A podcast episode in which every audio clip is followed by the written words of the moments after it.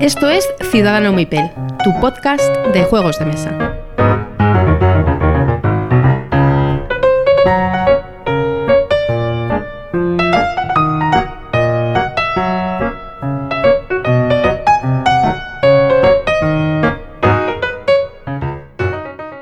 Hola a todos y bienvenidos a Ciudadano Mipel. Soy Jesús y este es el episodio número 38. Como siempre tengo por aquí a Miguel. Buenas noches Miguel. Hola jóvenes, aquí estamos otra vez después de, de, la baja de la última vez y en estado un poquito, un poquito precario, pero bueno, de salud. Pero aquí estamos ya de nuevo al pie del cañón. Todavía no te has terminado de descargar por completo, ¿no? No, no, estoy, vamos, eh, al borde, estoy al borde. Y como no puede ser de otra manera, también tenemos por aquí a Pedro. Buenas noches, Pedro, ¿cómo estás? Hola, buenas. Pues nada, aquí a darlo todo otra, otra noche. Y antes de empezar con...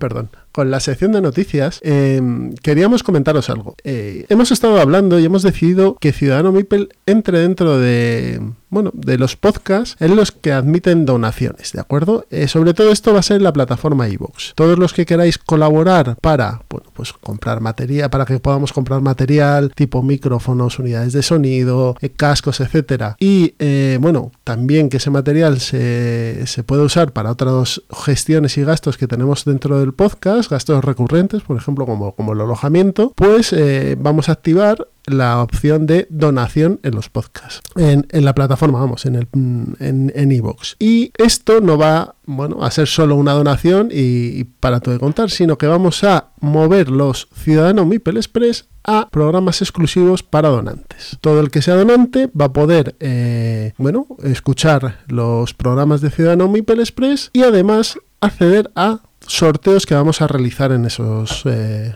en esos programas. Como Evox te da la posibilidad de tener la lista de los donantes, eh, sortearemos los juegos que podamos en, esos programas, ¿de acuerdo? Entonces, eh, con eso queremos compensaros con el esfuerzo que supone, eh, bueno, realizar una donación y tener contenido exclusivo y además sorteos para los donantes.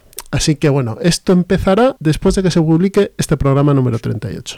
En el programa número, a partir de que este se publique, ya estará activa la, la, el botón de donación, ¿vale?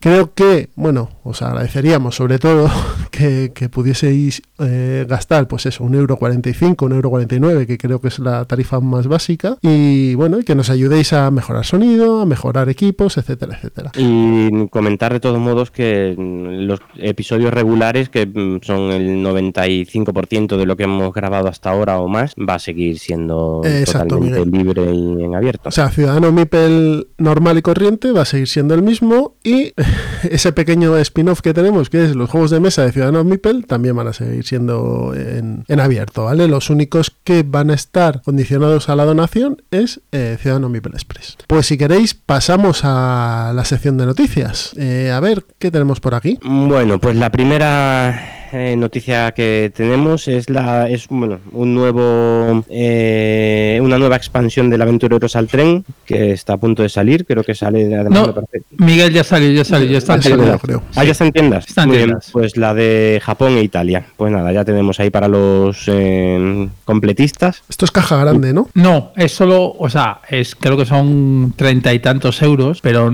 pero necesitas de un base para jugarlo. Ah Sí, sí, sí, sí, hace falta o el de, como todos los demás, hace falta o el de Europa o el de Estados o el Unidos. de Estados ¿no? Unidos.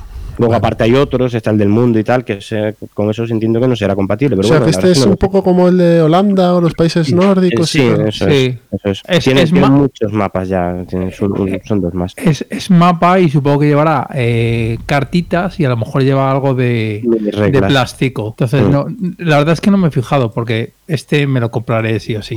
o sea, tú eres de los completistas del Aventureros al Tren, ¿no? Ah, Es que es un juego que me gusta muchísimo. Sí. Y además cada, ma cada, mapa mete algún detallito, reglas sí. diferentes, como las de las acciones de... de, eh, Noruega, ¿puede ser? No, UK. No, UK. o sea, UK no, UK no, el, el, otro lado. Va en el pack de UK. No uh -huh. me acuerdo ahora cuál es el, el, otro lado. En el de Japón este que, que, van a poner, vamos, o que acaba de salir, perdón, eh, hay una mecánica de un tren bala por lo que he estado viendo. Ah, Que va aparte de los trenes normales que pones. Muy bien. interesante, interesante. Muy bien, pues nada, eso, otro, otro juego más de la familia del Aventureros al Tren. Bueno, expansión, mapa. Luego, pues eh, comentar juegos que ya van anunciando que salen en castellano, que bueno, algunas de estas noticias ya tienen más tiempo porque, bueno, recordemos que hace ya un mes que no que grabamos el último episodio. Entonces, bueno, pues comentar el Cooper Island, que, que sale por eh, lo saca Arrakis, lo va a sacar Arrakis. Y Este es también da... El juego de Ode, ¿no? Sí, Sí, eso es. Y también de Arrakis está el, el Visitors y el Saqueadores de Midgard, que quizás sea el que uno de los que más ruido están haciendo ahora mismo y, del que vamos a hablar luego. Sa- saqueadores. Saqueadores, ¿ha salido ya o sale este viernes? yo creo que no ha salido ya, ¿eh? No ha salido No. todavía, ¿no? Yo creo que no. Mm. Saqueadores de Midgar está pues eh, a puntito a puntito de salir. Mm. A puntito. Sí, de- luego hablaremos en, en el programa bastante de. Tenemos este primicia, primicia. Hemos podido, hemos podido jugarlo y bueno, pues ah, luego os comentamos. Ahora seguimos un poquito con las noticias. También otro juego que va a salir en castellano es Crystal Palace por parte de Maldito Games. Uno de los que más eh, ruido ha hecho en este es en 2019. Sí, sí, Eso es. junto con Cooper Island. Y Maracaibo. Y Maracaibo, Maracaibo. los tres. Ya, pero Maracaibo la han puesto, pues está ahí entre que sí, que no. Hombre, la, Nosotros- BG, la BGG es el que mejor nota tiene, ¿eh? Maracaibo. Mm. Ah, Es ah, que no. Fister tira mucho también. Sí, sí. Mm, Pero bueno, lo- los pues iremos probando poco a poco. Sí. Luego también Más tenemos... ¿Quién, quién continúa? Eso es. Tenemos ahí Alubari. Alubari es un euro de gestión ambientado en una plantación de té. Y este también estaba en, los- en el ranking de, de Essen bastante alto y lo ha sacado GenX. O sea que, bueno, me parece dentro de los. Porque GenX. Gracias, GenX. Y quiero darles las gracias, no por hacerles la pelota, sino porque mandan notas de prensa, con lo cual da gusto verlo. Porque en un correo te ves todas las novedades que sacan. Y sacan muchas, además. Y Alubari, de los que he visto, el resto eran juegos, pues, juegos un poquito más familiares o reimplementaciones de juegos que ya había, ¿vale? Pero Alubari es uno de los mm, euros medios que estaban, que tenían buena pinta en, en Essen. Entonces, bueno, está bien que lo saque la gente de GenX. Y también tenemos Dani. Dani, que es un juego de roles ocultos con una estética así curiosa. Eh, Dani, al parecer, tiene, es, es una persona que tiene varias personalidades y, y hay que descubrir quién es quién y que se ajusta muy bien a, a la parte de, bueno, de, de la mecánica de roles ocultos. Y esto lo edita, este juego lo edita Mercurio, ¿vale? Y Pedro tenía aquí unas cositas que nos quería Ah. contar también. Sí, de las novedades de Marvel Champion, que la verdad es que me ha dado bastante, bastante fuerte eh, la fiebre. Y nada, comentar que Fantasy Estados Unidos ha dicho que para el 20 de diciembre va a salir las tres primeras expansiones de Miss Marvel, Capitán América y Duende Verde. Lo único que creo que solo va a ser para Estados Unidos. Sí, eh, me parece que en Europa eh, han anunciado ya la francesa. El 12 de enero. Eso es. El, O el 10 de enero. 10, 10 creo. 10, 12, sí. la- El, primera el 10 quincena de enero. el 12 de enero y el Y de la española- aún no se sabe. No han dicho, efectivamente. Y además, en la de Estados Unidos han dicho que para el 20 de diciembre, pero como pasó con el de Chulu, que solo las tiendas guays de Fantasy Flight. O sea, no para todas, solo para algunas. O sea, para el de la esquina no, ¿no? De las tiendas buenas. Correcto. Y luego eh, la siguiente que está anunciada es la de Thor, la, Sí. del, la del último Thor de Marvel, ¿El Thor chica Eh, o el Thor chico? El Thor chico. Eh, el Thor chico, la verdad es que tiene así de mecánicas pues muy parecida a la del Capitán América con un escudo, pues él tiene el martillo. Y, y luego además han sacado los de Fantasy Flight eh, los anuncios de las cuatro siguientes expansiones, que las tres siguientes van a ser de héroes y una de caja grande de Storybox, se llama en Chulu, que no me acuerdo. Las cajas, las de expansiones, vamos. Las cajas grandes son las de comienzo de ciclo en Pues, el LCG. pues, pues aquí van a sacar una. A priori se han visto lo que son las siluetas de los personajes, que va a ser una chica y dos chicos. Y en el- la caja grande el nombre que pone de eh, eh, Tachao of Tachao. Mi especulación, eh, yo creo que viendo las imágenes puede ser o bien X-Men, y que sea de of eh, Apocalipsis, La era, la era de Apocalipsis. Que no estaría Mm, mal. mm, eso. Joder, la era, eh, eh, eh, paréntesis, la era de Apocalipsis es de lo peor del noventerismo en los cómics. ¿eh? Correcto, pero es X-Men, tío.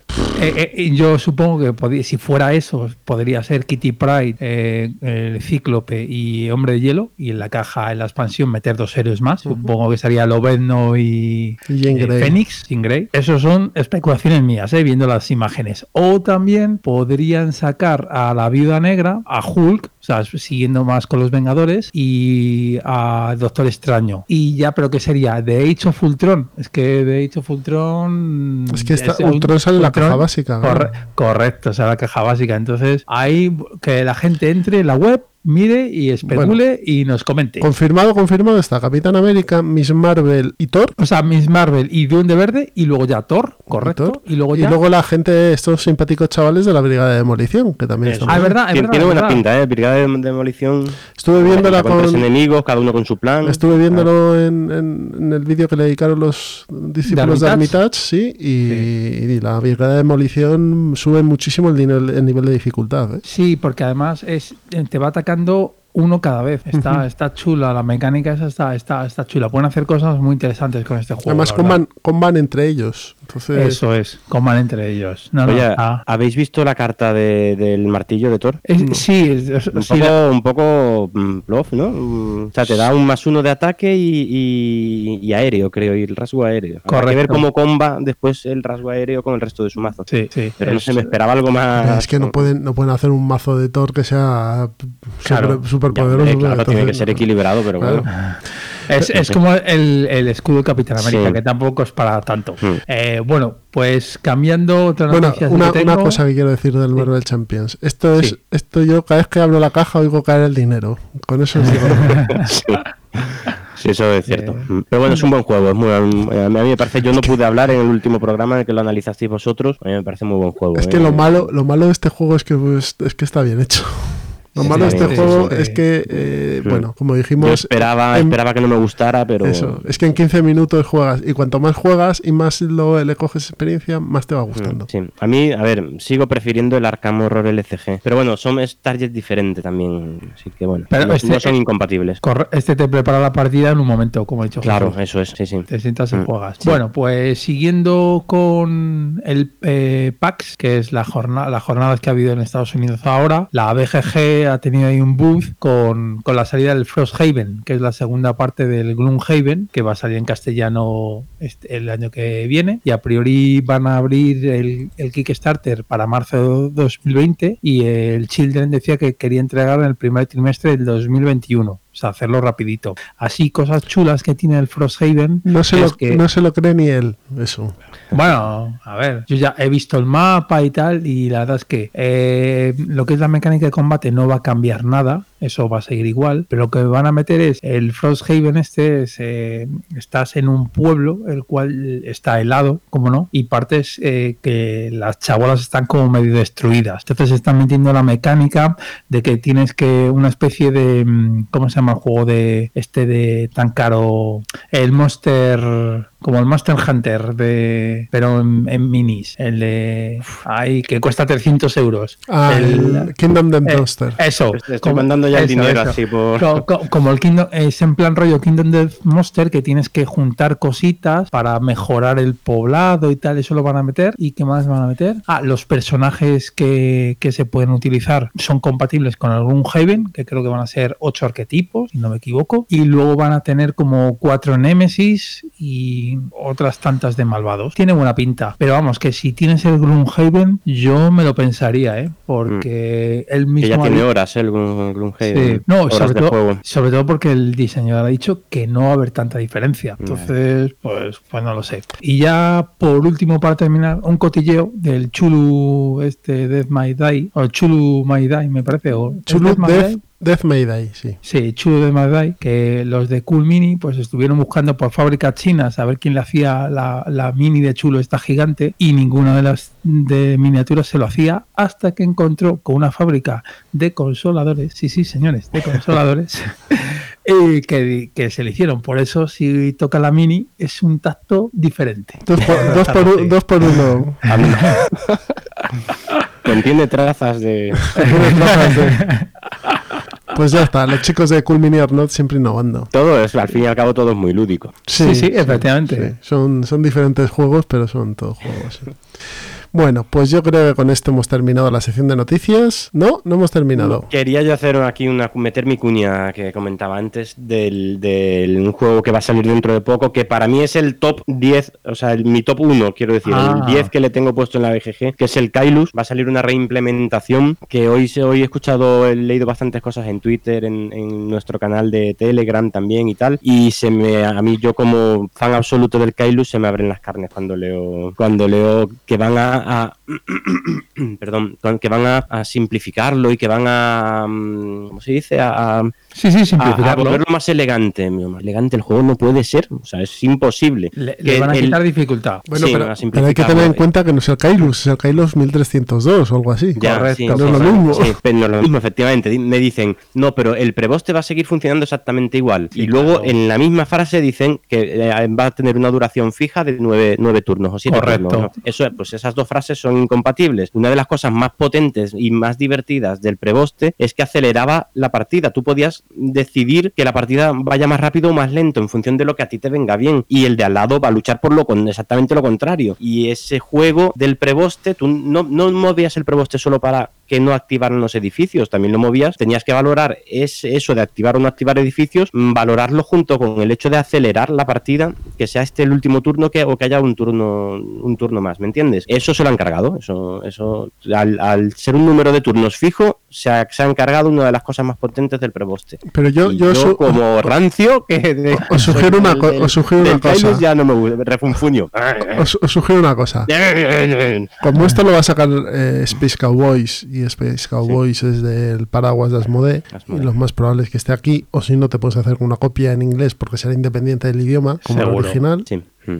Pues lo probamos y, No, hace- hombre, y- claro, y hacemos un, versus, si queréis. Hacemos un versus. Hombre, también van a, a- van a quitar el, el- el dinero. El dinero, El sí, dinero sí. se va. eh, Que, luego lo- las- que, que cuando lo tengamos el manual del nuevo, lo leemos y lo probamos y hacemos el Pero, versus. pero vamos a ver, no, no voy a poder criticar sin probar. Es que, hombre, yo, yo entiendo que os, que os duela, pero ¿habéis leído el manual? Sí. Llorando, ¿Sí? lloro. Sí. Vale. No, yo no, yo no. Y, y otra, de, o sea, otra de las cosas, lo de los. ¿Favores? Los, no, los favores Los cambian, los personajes, poderes el que tienen poderes. comentabais. es verdad. Asimétricos, ¿no? Que o sea- puedes quitarlo a un jugador. O- Para mí, eso lo que me quiere decir es que el juego era aburrido porque mm, era siempre hacer lo mismo y dicen, bueno, pues vamos a meterle esta capita de a cada uno le vamos a decir una ruta para ver cómo consigue él hacer su combo y ya está. A mí. A- Aburrido te refieres a, a esta reimplementación, ¿no? Al Sí, 1300. sí, a esta reimplementación de, de que vale. se hacía- No, es que, vamos, te- cortaba Kailus- la comunicación si me dices que No, es no, aburrido. no, no, no, Kailus me encanta.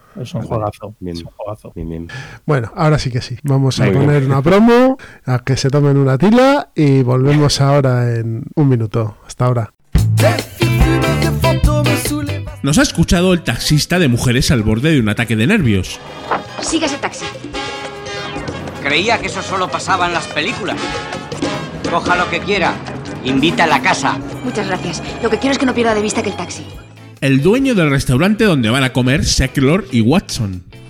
Serlo. Cualquier cosa de la carta, lo que quieras, gratis. Invita a la casa, a ti y a tu pareja. ¿Quieres algo? No soy su pareja. Nos ha escuchado Raimunda en Volver. Espera un momento, Sole. 300, ¿eh? Nada. Invita a la casa. Bueno, pues mañana a la misma hora. Venga. ¿Mm? Que el equipo se ha quedado muy contento. Me alegro. Y el camarero de Serendipity. Feliz cumpleaños. Invita a la casa. Gracias. Oh, soy una amiga espantosa. No, pero lo serás si cantas. Y también nos ha escuchado el piloto de la avioneta de 6 días y 7 noches. ¿Sabe cómo una mujer excita a un hombre? ¿Cómo? Acudiendo a una cita. Y ya está, los tíos somos tipos fáciles. Claro que por eso no puede cobrar seis pavos por ejemplar. ¿Ese consejo está incluido en los 700 dólares o voy a tener que pagar un extra por él? Invita a la casa. Gracias.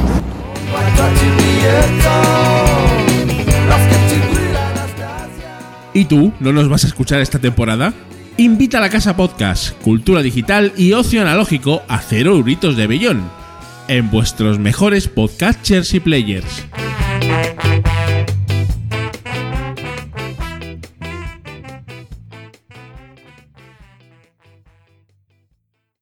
Ya estamos en los entremeses y hoy nos montamos en un dracar, nos calzamos el casco de cuernos, cogemos la espada larga, el hacha y nos vamos de saqueo, porque vamos a hablar de Saqueadores de Midgard, el juego de HB Lowell del año 2019, HB Howell, perdón, del artista Jaroslav Radecki, editado por Grey Fox Games y editado también en España por eh, Arrakis Games, que nos ha cedido amablemente una copia para que, bueno, hagamos las reseñas.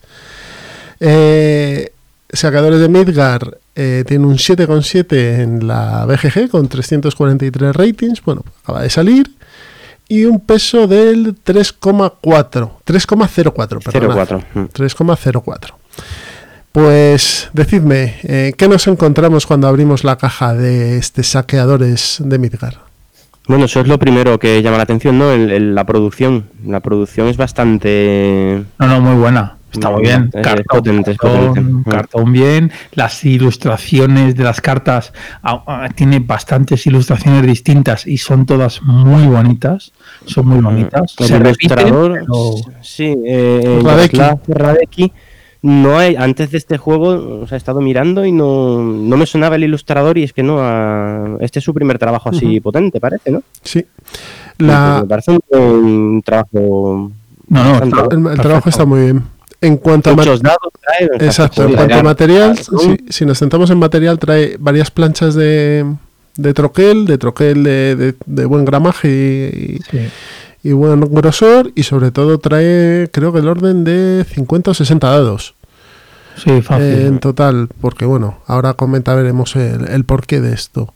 Y el tablero grande, mazos de cartas grande. y un tablero de 6 alas. O sea que, y bueno, a doble cara. y a doble cara. Así Sí, que- y que eso tiene su lado positivo y su lado negativo, ¿no? negativo. Ya iremos hablando, que iremos contando de este juego todo lo que nos ha gustado y también lo que lo que no nos ha gustado, que tiene también Cositas. cositas. Y basta, y bueno, madera no trae mucha porque en el desarrollo del juego tampoco es muy. En el Kickstarter, que esto tiene Kickstarter, los tokens de, que teníamos de, de recursos creo que eran de madera. Jo, pues hay bastantes recursos, ¿eh? Sí, pues eso, pues bueno, para justificar los 100 pavos, supongo. Bien, pues si queréis eh, Los tokens te, te refieres a los de la comida y demás. La comida y eso, que, que también Sí. lo digo, ¿eh? murallas, eh, torre y todo eso también. Eso ya no lo sé. Yo Claro. los tokens de comida sí los he visto. Que también digo que este juego no lo pide, ¿eh? O sea, con lo que vas a Cararrakis está. Sí, sí, sí. Con el- la, Mm. la versión retail está estupenda. Y además Mm. trae inserto, con lo cual ya mejor Lo que no sé es qué, qué- qué precio tendrá. en- de 50 componentes. euros. 50. Entonces sí, entonces el- Estoy- para lo que hoy en día, eh, eh, este sí. Dejadme si consultarlo. hay dentro lo, lo- lo justifica el precio. Dejadme consultarlo, pero ahora mismo Saqueadores de Midgar, que ya está disponible en alguna tienda online, está en 49.45, ¿vale? Vale. PVP pues un poquito más, pero vamos, el precio que te dan en las tiendas es eso, 50 euros. Pues decidme, eh, este juego es un euro de gestión y colocación de trabajadores, ¿no? Sí, ca- casi de, de trabajador, ¿no? Eh, Cada jugador tiene un único trabajador que va a colocar en una... Bueno, a ver, en- va a colocar una de las casillas de acción. Eh, ya entramos en la discusión de siempre de qué es una colocación de trabajadores, pero bueno, mm, la, la casilla la bloqueas. Lo que pasa es que le, le das esa acción también al resto de, de jugadores. Muy Puerto Rico. Sí, eso es. sí, sí. Todo el mundo efe- ejecuta esa acción en orden de turno, solo que el que el, el jugador que la que escoge eh, tiene una acción potenciada, la tiene, y además muy potenciada. Más, yo te diría que más que en el Puerto Rico. Sí, sí, Mm, Esta, o sea, a lo mejor mm, en, en el- en una casilla de comprar algo, eh, tú compras tres, mientras que el siguiente Sí. jugador compra dos y el tercer jugador compra uno. Normalmente varían, así. varían en eh, repeticiones de la acción, es decir, el que la desata, el que desata la acción, tiene más eh, repeticiones que el resto, o el que desata la acción tiene un chollo extra, pues se lleva más cartas, o se lleva más recursos, o se lleva lo que sea. Esas son las dos variaciones que tiene normalmente. Sí. Y tenemos una, dos, tres, cuatro, cinco y seis diferentes localizaciones Eso que es. una es eh, coger tripulación, otra es encontrar, eh, bueno, escoger unas cartas de, de profecía para Para el final de la partida. Para el final de la partida, sí, para iba a decir para el set collection. Son otras- puntuaciones, puntuaciones de, final de partida, sí. eh, otra es, y importante, el jugador inicial también. También, es verdad. Y dados, jugador inicial dados y, y final de partida. Otra es el aldea que nos da recursos que son dados en este caso, o Comida. puntos de victoria o comida, que también. Los dados al final es el principal recurso del juego, es un recurso más, es el que te va a dar, dar la posibilidad de hacer acciones. Luego tenemos- Y luego lo vas a tener tenemos- sobre todo con los saqueadores. Luego tenemos la fortaleza que nos da set collections, básicamente. Sí, set, set collection clásico, eh, absoluto, o sea, sin, muy simple. O sea, un set collection mm, que para mi gusto se quedó un poquito seco. Seco, sí, sí, es un set collection demasiado simple. Pero bueno, pero como todos los set collections, al final es una mecánica agradable de, de jugar. O sea, Y yo, y yo creo que estas dos acciones son las gordas. Una es la conquista de territorios. Sí, porque la conquista de territorios eh, te da puntos en cada turno y es importante. Y dos, los viajes, que son el También. chute gordo que te vas a meter de puntos, ¿vale? Sí. Sí. Que bueno, pues es una acción en dos partes. Una es el viaje, como quien dice, y luego es la pelea con alguien, ¿vale? Pues en bichos eh, nórdicos, eh, muertos vivientes u otros vikingos indeseables que pasan a tu lado. le mete ahí un puntito de azar que a mí me parece acertado, ¿eh? Vale. Con el y, tema. y cuando Miguel hablaba de los dados, es que los dados representan a tu eh, tripulación, ¿no? Tenemos un tablerito individual y ahí ya tenemos nuestros dados. Eso es, tú eh, vas eh, contratando a saqueadores en una de las acciones y esos eh, saquea- saqueadores los metes en tu, en tu barco y lo que van a darte es, es- es dados. También los puedes, eh, no me acuerdo cómo lo llaman en el juego, eh, pero bueno, los descartas y te da otros, otros Los- tipos de... Los mandas a saquear. ¿Cómo? Y lo mandas a saquear. Ah, lo mandas a saquear. Bueno, y te da más dados. y al final tú lo que quieres son dados, dados y más dados o los poderes especiales que te dan también estos saqueadores. Estos saqueadores los puedes gastar eh, en dados o en darte un- una habilidad especial. Una habilidad especial que puede ser, por ejemplo, que cada vez que vayas a, a saquear una aldea te den dos de comida, por ejemplo. Sí, es, es un poco como en la granja, ¿no? Que la carta tenía varias funciones.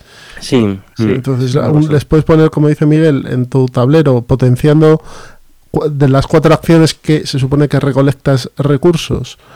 eh, los puedes ir potenciando, te darían un bono extra, o los activas como líderes para activar una- un beneficio inmediato y luego un beneficio de comodines, o los mandas a saquear y coges más dados. Y ahí está todo el todo el lío, ¿no? Sí. Eh, sí, y, y pisarse unos a otros, como me hiciste tú el otro día una y otra vez. Ah, también tiene la, o sea, la interacción, sí, eso es, eh, a eso iba, que la interacción, una de las cosas que tiene son los malus estos que nos podemos lanzar unos a otros, Los bueno, o comértelos tú los por- por terrores. cuenta propia. Los terrores. Sí, que, que es otro set collection más, eh, los malus. eh, eh, Pero negativo. Pero negativo, efectivamente. Según el número que tengas, pues va, pues es una progresión, pues no sé exactamente cómo sea, 1, 3, 1, 3, 6, eso es gorda, ¿eh? O sea, va- sí. Era gorda, era gorda. que Entonces tienes que ahí hay que contenerte un poquito o, o putear al de al lado, claro, que es fue a lo que nos dedicamos el otro día tú y yo y ganó Pedro, claro. No, Pedro, exacto. No, pero porque yo me concentré en las ciudades, que yo creo que ahí lo- las dejasteis un poquito de lado. Hay, hay una cosa que las partidas que hemos jugado no hemos hecho y es pelear por el jugador inicial. Sí que lo hemos dejado porque Bueno. parece, parece mentira. Bueno, Miguel, Miguel sí que lo cogió cuando Sí, pero, pero ya está, pero se lo quedó y ya está. Claro, si no me lo quitáis, pues nada, pues. A ver, en este, en este juego es de 2 a 4 jugadores, pero la versión de 2 es... eh, eh, a ver, Con dos eh, barcos. Con dos barcos, con lo cual cada uno hace dos acciones y juega en un tablero para dos, con lo Eso cual es. está Hmm. Equilibrado. Sí, es algo similar a lo que hacen en el Five Tribes. Eso bueno, es. Eso es. En el en a cuatro jugadores cada uno tiene un barco y va rotando y hace una cada uno una acción, pero a tres una vez por turno uno de los jugadores va a tener el barco honorario o honorífico Sí, y es que hace dos acciones. Ahí corrigen ese Sí. ese cambio, ¿no? Y a mí me parece que justo lo hemos jugado a tres y es donde chirría un poco más. Esa Sí. mecánica del barco honorífico. Que técnicamente, bueno, al final todos tenemos los mismos turnos, que son dos, dos turnos con, con dos acciones, una acción extra, pero yo creo que se equilibra más en las otras dos eh, situaciones. Sí, tal como está montado el tablero y el, la- el modo de juego está claro que, que es para jugar dos barcos o dos, dos acciones, vamos, o una. Eso es, o dos o cuatro. A tres Sí, a lo mejor. sí, todos- cuatro. Se tienen que jugar cuatro. Todos los jugadores el mismo número de acciones en cada turno. Eso es. Pero bueno, tampoco me parece una, una solución No, mala, ¿eh? O sea, el juego... No, como solución está bien, ¿eh? O sea, es, eh, no, te deja- no te- o sea, yo creo que sería peor que no tuvieses eso y fuesen tres acciones y eh, bueno, y se omitiese Sí. la cuarta, ¿no? Esto Sí. es por poner pegas, pero efectivamente, bueno, A ver, es un juego que tiene un, poco de, de efecto bola de nieve. Entonces, o equilibras mucho el número de acciones o el juego se convierte en otra cosa. Un, un juego que tiene que, que tiene bola de nieve y que cuenta con eso en el diseño, quiero decir, que, que Sí. está diseñado para, para mm, con ese efecto, eh, tienes que equilibrar el número de acciones, tienes que hacer que, en- que sea siempre las mismas en, según el número de jugadores. Eh, porque si no, el juego va a acabar antes o después de lo que debiera, de para lo que está diseñado. sí. Y a eso pues lo consiguen con, con, con ese- esa mecánica. Muy Sí, bien. Básicamente, pues eso, lo que hemos encontrado. Un, colocación de trabajadores, seis rondas, eso a mí me gusta. Siempre me gusta que tengan turnos cerrados los, los euros. Y reglas sencillas, o sea que Reglas extra- muy no- no- sencillas. no el manual muy poco. el manual está muy bien diseñado, bastante bien maquetado, con lo cual y de lectura fácil. Sí. Sí, sí, sí, y sobre todo muy, mucho material. Mucho material y buen material. Dados. La, eh, sí, la iconografía es buena. Y además eh, es un juego para darle, o sea, es un, sí, un juego para darle partidas. La Sí. primera quizá no se le ve toda la chicha, porque es cierto que en, tienes que ir a todo. En, aquí es un poco fel en el sentido de que tienes que ir a todo. Sí, pero sí, sí, pero es de los juegos esos en los que te da, siempre tienes la impresión de que no te da, no, no, no te da, necesito esto, necesito esto, necesito esto otro, y, y- y tienes una acción por turno, dependes de lo que hagan los demás. eh, yo, que- o sea, es- eso es una cosa que me gusta mucho, sí, me gusta mucho en el Puerto Rico de tienes que mirar, o sea, la interacción es indirecta. mm, Es decir, yo tengo que mirar vuestros tableros para ver los dados que tenéis para ir a adivinar qué acción Claro. vais a hacer. Pero para vamos, guardar yo dados y hacerla. efectivamente, esencial, es que en una ronda, a una ronda a cuatro jugadores, tú vas a hacer cuatro acciones, pero solo vas a escoger una, las otras tres te las van a escoger los demás. Y Entonces tienes que tienes que tener dados para pagarlos. también. Ese es el problema, tienes Claro que tener dados para pagarlo. Que hay una opción que si no puedes completar, porque algunas acciones sí que te piden un, un requisito para pagar, si no puedes hacerlo, eh, puedes descansar, no haces la acción y ganas un pequeño beneficio, pero muy pequeño además. Sí. que eran Son dos dados. dos comidas, o comidas. dos comidas y un dado. Dos, dos dados. A ver, el, el juego sí es cierto que tienes que ir a por ciudades, porque son puntos en cada ronda, y eso tienes que ir sí o sí. O sea, yo creo. Si Sí, quieres no, no lo, puedes, no lo no- puedes dejar de lado. Y luego el set collection. El set Mm. collection es fundamental. Y luego matar a algún monstruo si puedes. Claro. Los monstruos, O sea, que, que tienes que hacer de todo. Los monstruos final, meten muchos que ese es el problema. Y para hacer esa- esas cosas necesitas recursos, con lo cual necesitas también ir a, la- ir a las acciones de recursos. Es que al final vas, vas apretadito en el Sí, juego. sí, sí. Mm. Ya, ya, ya digo, ah, bueno, luego también puedes mejorar tu barco, tu Dracar lo puedes mejorar con, con cartas de mejora que, que te dan habilidades al gastar Sí. el dado de esa mejora, pues te dan comidas o te dan cosas. La verdad es que el juego, para mí, está muy bien balanceado. O sea, sí, está, eh, de entre 7 y 8 estaría mi nota. O sea, el 7,7 yo, le he puesto, yo le he puesto un 8. Sí, yo por ahí andaría también. Es, es, Mm. es, es- es un juego muy recomendable y la verdad es que chapó a Rakis que nos lo ha cedido y que lo sacan porque es un buen juego, ¿eh? O sea, Y, y tuvieron... no, y no ha sonado mucho este en ese, ¿eh? No, no ha sonado, no, no ha sonado. Porque mucho, Porque yo- como era Kickstarter, yo creo. Ya, pero yo lo que he oído era, ¿no? ¿Cómo el, saca- el- la secuela o el sucesor Sí. del Champions of Midgard, pero por lo que tú nos has Sí. contado del Champions, pues yo no he tenido la, op- la oportunidad con- de probarlo, no tiene nada que ver con este juego. A ver, este se supone que reimplementa un poco el, el Champions. Pero sí, sí, bueno, a ver, lo puedes tener los dos en la colección. Sí. Y de hecho va a sacar nada más que Oka. Y la pregunta es, ¿y este y el Saqueadores del Mar del Norte? En nada. Se, vale. se parecen en el nombre. En el nombre, en nada, en nada. Es en que hay nada. mucha gente que hay mucha gente que en el grupo de Telegram nos lo ha preguntado. ¿Pero este tiene se parece a saqueadores del Mar del Norte? Pues, Nada, pues o sea, no. la- las mecánicas no se parecen en nada, ni las sensaciones jugando. Eh, no te sabría decir, eh, a mí el Sacadores del Mar del Norte me funciona muy bien en- aquí en casa, es un juego, un juego agradable de jugar. Es que son Este juegos diferentes. eh, Este es más duro, ¿eh? Este es más... ¿Este es qué, Pedro? Para mí es mejor, vamos. Eh, mejor este que el Saqueadores. Sí. el Saqueadores se queda un poco más corto con respecto a Con este. expansiones he leído que está bastante bien el saqueador. Bueno, mejora, sí, mejora con las expansiones. Me hace gracia la frase ya, pero bueno. Sí, es como Pero sí, series, verdad ¿no? que- Que... mejoran a la cuarta temporada. Pues eso.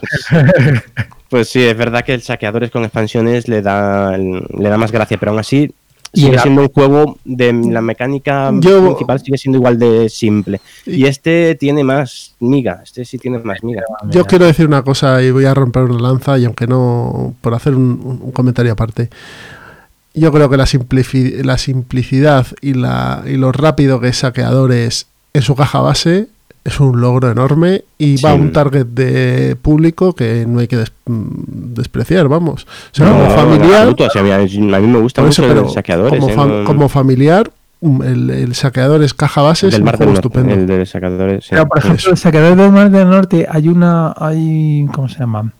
Hay, hay una acción que puedes hacer con. Que para mí el juego está un pelín roto. Hay una carta de un viejo que te da una habilidad. Yo he jugado varias veces y es cierto, es un señor que solo está en la baraja, tres, tres copias hay. Pero como te toque y vayas al viejo, no sé cómo se llama ahora mismo, Sí. si no ganan la partida, y no digo que el juego esté roto, no digo que el juego esté roto, pero sí que tiene esa mecánica, está un poco overpower, ¿eh? Mm. Pero si juegas en familia, esa mecánica overpower eh, no la ves. Ah, bueno, vale, hombre, ya claro, sí, sí, está claro que este juego efectivamente... Mi hija, dicho mi hija, por ejemplo, cuando jugamos, que cada vez que ve un personaje feo lo descarta, te, te aseguro que la, exacto, Es muy bueno la mecánica eh, overpower pasa por debajo de la mesa. Sí, sí, a la abuelete está quitado. Bueno, pues a ver, esto. si son nichos diferentes. El Sacadores sí. del Mar del Norte es más familiar y el Sacadores de Midgard ya es más mm, Sí, de sí. jugones. Sí, es más de jugones. Es, Pero, es más- pero que las reglas son fáciles, ¿eh? Sí, sí, son reglas sencillas, pero después el manejo de esos dados mm, Sí, sí. Tiene- Un- tiene su un niño miga, no ¿eh? puede, un niño no. mm. Bueno, pues si queréis dejamos aquí la reseña de este juego. No sé si tenéis Mm. algo más que decir. Pues, Nada, que a mí, a mí me ha causado muy buena impresión. Me ha parecido un peso medio sí, muy majo. Sí lo es, sí. Y bien, con, con ganas de echarle alguna partidita más. Pues nada, Saqueadores de Midgard ya lo tenéis en las tiendas. eh, buena edición, buen juego. Y si os animáis, pues nada, dadle una partida y nos decís qué os parece. Una, dos o tres o las que queráis. Así que si queréis, chicos, nos vamos a la charleta. Hasta ahora.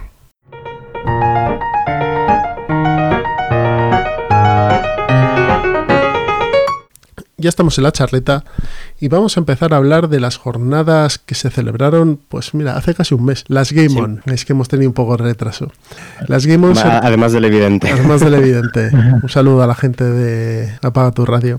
Eh, el- eh, las jornadas de las Game On se celebraron el 16 y 15 y 16 de, me- de octubre, de noviembre, perdonadme, en el Wanda Metropolitano, el estadio del Atlético de Madrid, en una s- zona que estaba habilitada allí en, pues en, en la parte trasera de los palcos, ¿no? Eh, había bastantes mesas y bueno, ya sabéis, es las jornadas que organiza Asmode para promocionar sus, sus productos. No son unas jornadas que tienen un coste de 15 euros la entrada individual, 20 euros la entrada familiar de dos adultos y dos niños y 40 euros creo que la jornada completa, los tres días. El pase, el pase sí, de fin de semana. Y luego 20 euros el pase de competitivo, porque estas jornadas tienen una sección de juego competitivo en el que se juega a, y creo recordar que era Keyforge, ayer, eh, Keyforge, eh, Marvel y Destiny. Destiny, Destiny había? Destiny creo que sí, sí había. Destiny Seguro que sí. Y Arcan. y, Y las Arkham. Arkham Knights, ¿vale?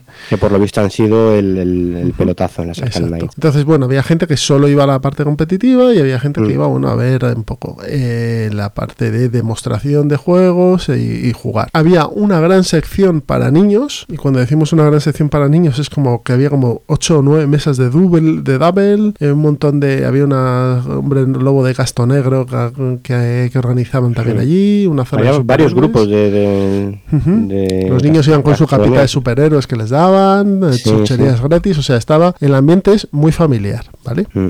Y esto eh, queremos dejarlo claro porque es un ambiente muy familiar y muy para gente a lo mejor jugón casual, ¿vale? Que va, ha jugado a varias cosas, pero quiere, bueno, pues echar un ojo y ver lo que hay y lo que no hay. Comparada con las jornadas anteriores que comentamos, que eran las LES, eh, yo creo que tienen, comparten lo de la ir en familia, pero quizá estas sí que están mucho más orientadas al público, como quien dice, eventual y familiar. No sé qué opinas tú, Miguel, porque Pedro creo que no pudo ir. No, yo, esto no es para mí. Pero bueno, iré el año que viene.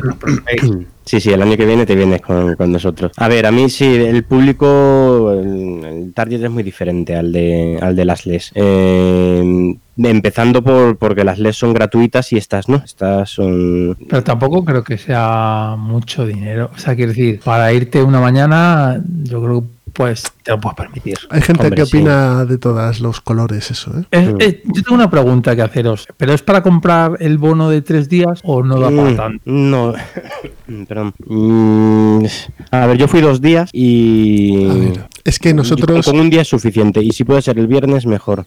nosotros acumulamos muchos juegos. Eh, si estás en una asociación, juegas ya mucho. Sí, sí. Pero, pero, hay gente a lo mejor que juega poco y eso es una manera de ir y probar juegos y jugarlos y volverlos a jugar y encima que se los expliquen. Entonces, si un tío o una chica o una- un grupo de amigos va mm, los tres días y se pega 27 partidas, pues oye, la ha compensado. Sí, sí, claro. A ver, yo este año sí le he visto algún problemilla. A mí la, esta feria me, me gusta, o sea, yo la he disfrutado como un enano, la disfruté el año pasado y la he disfrutado en este. Pero creo que se le nota un más, este año le he notado más las costuras, que, que un problema que sí me ha parecido importante, que es eh, la saturación tanto el sábado como el domingo. Eh, eh, estas no son unas gratuitas como las lees, est- en esta te pagas, o si, si vas con tu familia a pasar un día te pagas tus 20 euros. Entonces no me parece de recibo pagar tus 20 euros y no tener donde sentarte a jugar. O jugar al- a, a, bueno, ir paseando a ver si alguna mesa se queda libre y no hay cola y entonces pues en esa me engancho. En vez de engancharte en el juego que quiero probar. Yo quiero probar el Babilonia o quiero probar el Yukon Airways. Me voy a esa mesa y bueno, pues, esperaré a que terminen los que están o me apuntaré en una lista y juego media hora después. En este caso, tanto el sábado como el domingo era muy complicado jugar, ¿eh? Había mucha de gente, mucha, mucha gente. Y si has pagado tus 20 euros, pues vaya, pues eh, creo que ahí mm, ha, ha fallado un poquito. A ver, eh, compras que preguntabas, Pedro, no hay. No, compras No. no. Copias, copias. Copias de juegos que Ah. yo sé que juega la gente. po- A ver, ¿no? eh, el número de mesas yo, te, yo creo que hay más que el año pasado, pero lo que han hecho es traer muchos más juegos. En vez de el Babilonia o el Yukon Airways había una mesa para cada juego. Eso Claro, muy- me parece muy escaso. Del Double pues había 8 o 10 o de, había una serie de juegos que, que en los más infantiles y tal había muchas. A ver, Pero del, Comparando- bueno, del, del Last Bastion había cuatro, llegó a haber hasta cuatro mesas. Sí, tenían cuatro juegos y el, el primer día que fui solo había uno, luego había dos y creo que llegaron a montar los cuatro. ¿eh? A ver, Pero el- bueno, eh, hablando del sitio, ¿vale? sí. Pero bueno, vamos a hacer una cosa. Como hacemos todos los años, nosotros grabamos entrevistas que cuando vamos para allá, porque, eh, bueno, pues no- no- son tan amables de hacernos los pases de prensa, entonces hacemos, hacemos labor de prensa y vamos grabando. Entonces, si queréis, pasamos a, a poner la primera entrevista y seguimos comentando esto después, ¿vale? muy bien. La primera perfecto. entrevista es con Víctor Romero. Víctor Romero, vamos a dar un pequeño twist aquí en el programa, es un editor de juegos de rol, ¿vale? Tiene su, su pequeña compañía, se llama The Hill Press, que empezó hace año y medio, un poquito más quizá. Pequeña y- compañía, pero que llevaba una trayectoria. Pequeña compañía, pero con un, con un trabajo De- muy de fino. acierto tras acierto, ¿eh? Exacto, y haciendo muy, muy bien las cosas. Entonces, vamos a escuchar a Víctor, lo que nos va a contar, eh, alguna novedad que va a salir, que si, bueno, si estáis interesados en el rol, seguro que os interesa, os, os llama la atención, y continuamos hablando de esto que hemos dejado, ¿vale? Pues nada, damos paso a Víctor y ahora Muy nos bien. escuchamos. Hasta ahora. Bueno, pues empezamos con la primera entrevista de, de las Game On y no va a ser de juegos de mesa, sino que tenemos a Víctor Romero de con R de Rol y de Gil Press, editor de juegos de rol y que llevas más o menos año y medio, dos años empezando a editar, Sí, ¿no? empecé yo creo que en agosto del año pasado aproximadamente es cuando saqué Malandros por primera vez, así que llevaré un año y poco, un año y algo. Malandros, que es un juego de rol con, juego, con sistema Drama System, que era el primero que se editaba en español, con un tema peculiar, que son bandas de criminales en el Brasil de finales del siglo XVIII, XIX. Eh, bueno, eso es una apuesta arriesgada. Sí, a ver, eh, cuando empiezas, eh, cerrar, ah, digamos, tratos eh, grandes con licencias más conocidas o más mainstream, pues es mucho más complicado. La gente no confía en ti, te pide muchísimas cosas y tuve la suerte de, de que, de que en este caso el autor de, de Malandros decidiese apostar por mí y bueno, le di unos retoques, le di unas, unas cosillas, es una apuesta arriesgada, era una apuesta arriesgada, el Berkami salió el último día al final. Sí, sí, fue, fue agónico. Me acuerdo que yo, yo entré y fue agónico. Yo. Es más tanto que, que pasé sin sacar otro Berkami meses porque le había cogido hasta miedo y, y había causado bastante ansiedad, pero bueno, al final eh, salió y fue la primera piedra de lo que está ahora. Con una edición que para ser una primera edición de, de un Berkami, de un juego de rol, de una editorial que empieza, viendo otros casos que ha habido antes, es una edición estupenda, con tapa blanda, letra grande que para los roleros viejos nos viene bien y una calidad gráfica muy buena. Y de ahí pasamos ya a Sangre y Honor, ¿no? Pasamos a. Era un momento único, El sed momento de único. sangre. Eh, y ya a partir de ahí, pues eh, empezamos ya a sacar de los pequeñitos, ya nos metimos en alguno más grande. Después ya vini- vino Ratas en las paredes, que fue lo que, Ratas lo que explotó un paredes, que poco. ha sido el que ha, ha dado quizá el mazazo en la mesa y ha sido la campaña de Berkami que lleváis hasta ahora más exitosa, ¿no? Sí, eh, en su momento fue la que más mecenas tenía, ahora ya nos superó eh, la marca ¿no? del Este. La marca del- bueno, Eh, pero bueno, la marca del Este es son, son ya son gente, gente muy seria, además desde aquí, pues bueno, también le mando un saludo a Eduardo, que me trata muy bien, de Tesoros de la Marca, y me llevo muy bien con él. Y, y bueno, en general de aquella fue el que, la que más mecenas tuvo, 710, sin contar los, eh, los mecenas de Late Pledge, los que vinieron después, que al final quedaron unos 740, y ahora pues llevamos vendidas unas 1500 copias, igual alguna menos, alguna más, por ahí nos moveremos. Y pues sí, fue el juego más exitoso en cuanto a mecenas, en cuanto a números, vino de Bale, donde recaudamos más de 30.000 euros. Y, y salieron 400 y pico mecenas en un libro que costaba 66 euros el pack de dos libros, con lo cual, bueno, también fue un salto que dimos ahí que empezamos pues a entender un poquito mejor cómo funcionaban los mercados. Y no contento con esto, os habéis metido en productos dentro de lo que es el mundillo de rol bastante interesantes y que nadie había sacado. De hecho, vais a empezar a trabajar con la gente de Stygian Fox colicenciando, entre comillas, la licencia de Chaosium para llamada de Chulu, ¿no? Exactamente. Con eh, las cosas que dejamos atrás. Exactamente, eso, bueno, eh, llevaba mucho tiempo detrás de ella, llevaba dándole la tabarra a Felipe de Edge. Yo te estuve dando la tabarra también. Hay mucha gente que me va a escribir por tiendas que me están preguntando cuando sale, la verdad es que hay bastante expectación con ella, ya está acabándose de traducir. eh, Que te- la traducción es fina, porque Buah. es- Pero- es, complejo ese, ese libro. Pero es el traductor de The Veil y el traductor de The Veil, si ha traducido The Veil, puede traducir cualquier cosa. Porque el autor de, de The Veil es un autor que escribe de manera muy intrincada, dándole muchas vueltas y, y lo tradujo. Yo creo que hizo un trabajo, se lee mejor, yo creo, la española que la inglesa. Y es el, tra- el traductor de este, de este libro, de estas eh, aventuras. Y bueno, le estuve detrás a los de Edge, al final pues conseguí hablar con, con Asmodee y, y al final pues me, me dieron permiso para editar cosas oficiales de la llamada. Básicamente habéis hecho como hace Stygian Fox. Sí. Habéis, con- o sea, habéis licenciado y editado con la licencia de, de Chaosium productos ajenos a- al propio. Chaosium, ¿no? Tienes que, tienes que, para utilizar el logo y utilizar el sistema, tienes que pedirle permiso a la licenciataria. Contacté con Chaosium, pero Chaosium me remitió a, a contactar con los licenciatarios en España, que era Edge y fue cuando lo intenté. Y tras mucho perseguirles, pues al final lo conseguí. Y bueno, es el primero, y si sale bien, el primero de unos cuantos. Y ya para no entretenerte más, ¿qué cosas tenemos ya para los próximos seis meses en The Hill Press? Bueno, pues a ver, eh, la el 21 de este mes, 22 de este mes, salen para aquí eh, desde la imprenta la reimpresión de La Oscuridad, que ya se había agotado, la reimpresión de Ratas, que se volvió a agotar, eh, viene también Dead of Night y El Año Tranquilo, tardará un poquito más, que sabéis que es una especie de híbrido entre juego de mesa, donde me he gastado mucha pasta como siempre para hacerlo en una cajita de estas que, que son rectangulares y se abren por arriba, que tienen por dentro otro forro de cartón, Sí. guapas de estas, pues esa. Va a venir ahí. Y, y eso lo vamos a tener ya antes de acabar eh, el año. Eh, en diciembre tendremos el mecenazgo de Kids on Bikes, eh, junto con Bastión de Mundos. Y luego, para el año que viene, yo creo que en la primera mitad, el primer juego que vamos a sacar es Hermanos de Sangre, de Panda, el primer juego español que vamos a sacar. Y después vendrá eh, o bien Ironsworld y las cosas que dejamos atrás. Y por el medio vendrán cosas pequeñitas como Guild Underground y cositas que esas son más pequeñas, de precio muy módico, en torno a los 10 euros. La mayoría en campaña de Berkami, o No. alguno co- ya vais a ir directamente a preventa Si podemos, eh, sí, en los grandes como Zion o John Carter vamos a recurrir a Berkami más que nada pues por el hecho de la exposición mediática. Pero el resto para mí, para nosotros es mucho más cómodo porque somos bastante rápidos editando y, y así pues no nos frenamos con campañas de Berkami en el cual se desbloquean muchísimas, muchísimas cosas y luego la línea como que parece que queda ya has sacado mucho, pero la gente quiere más, pero financieramente no te cuadra. Entonces, los juegos así más pequeños, más modestos, lo que vamos a hacer es irlos sacando en preventa y luego irlos alimentando trimestral o cuatrimestralmente con material. Muy bien.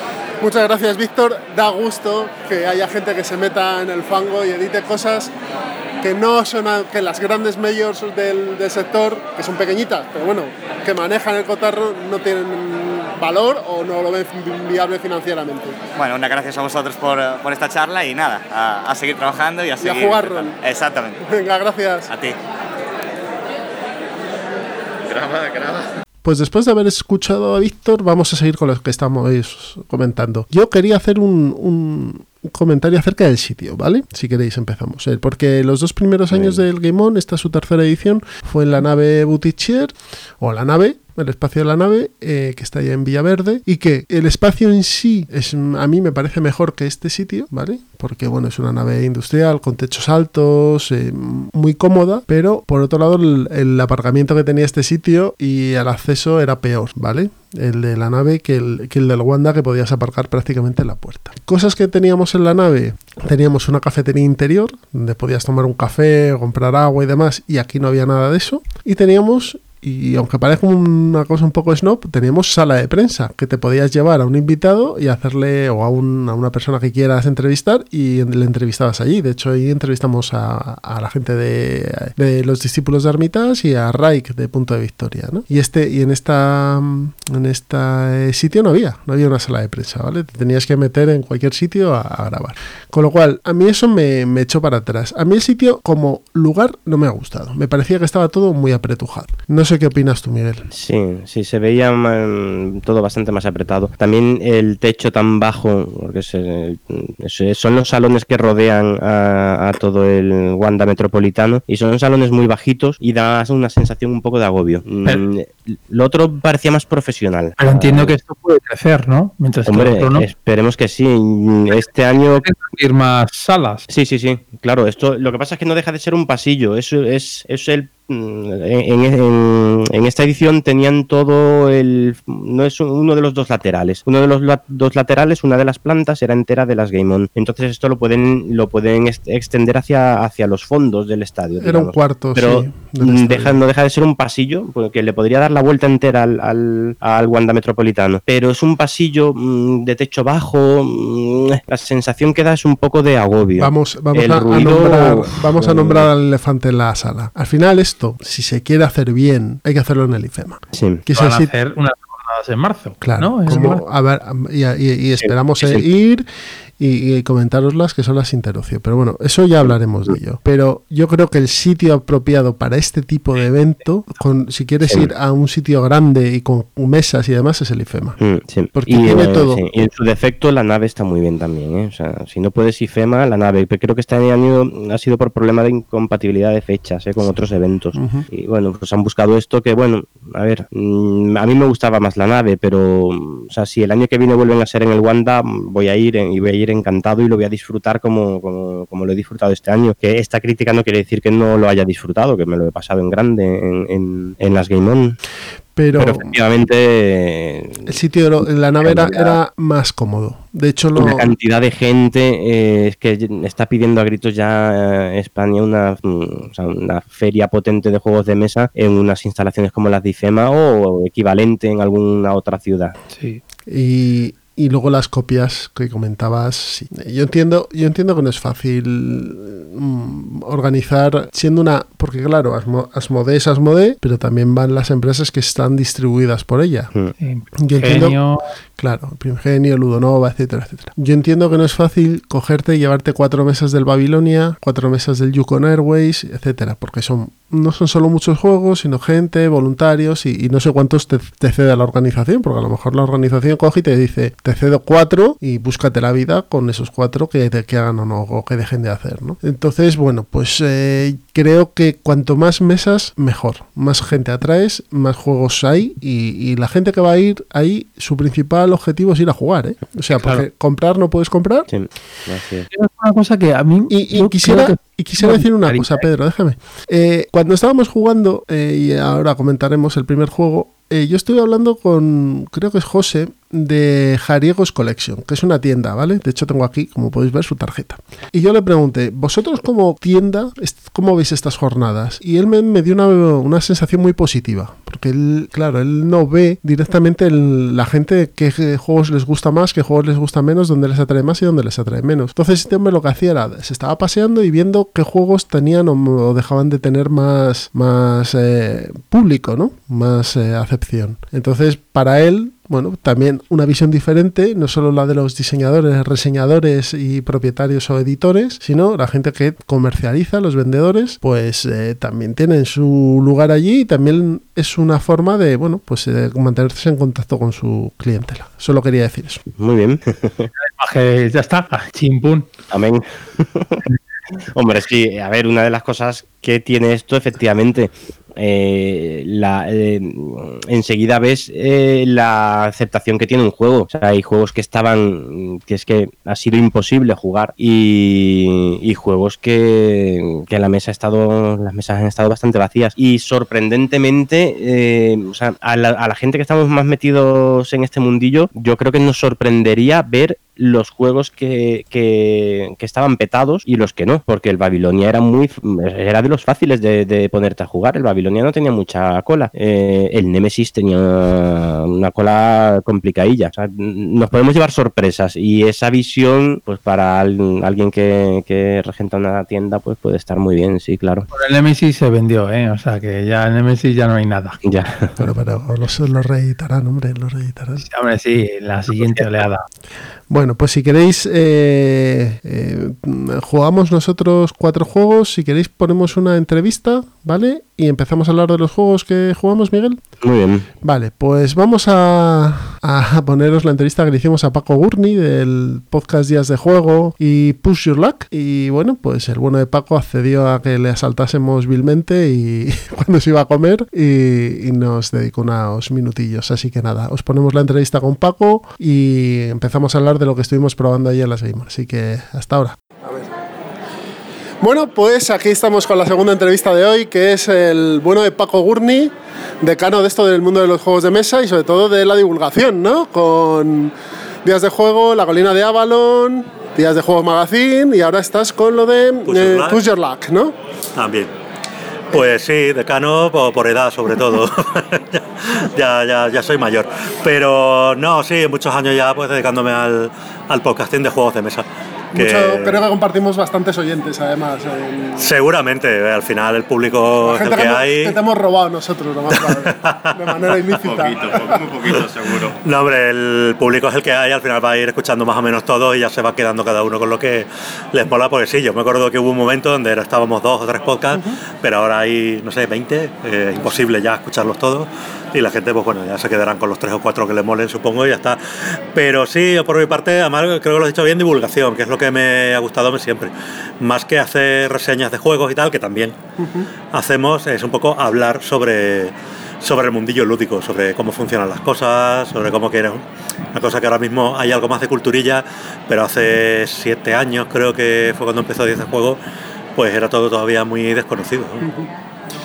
Eh, Game On, terceras ediciones. eh, ¿Cómo ves la evolución de esta feria? De esta feria de muestras, además, porque esto sí que es una pura y dura feria de muestras. Sí, sí, no, esto es una pura y dura feria de muestras, esto lo ha montado una empresa para poner su- sus productos y bueno, por esa parte muy bien, pues bueno, tienen sus mesas con los juegos, demostradores, tal, o sea, el que venga aquí, pues más orientado a público casual, evidentemente, pues vienen y alguien les explica cómo se juega y demás. Y por esa parte, muy bien.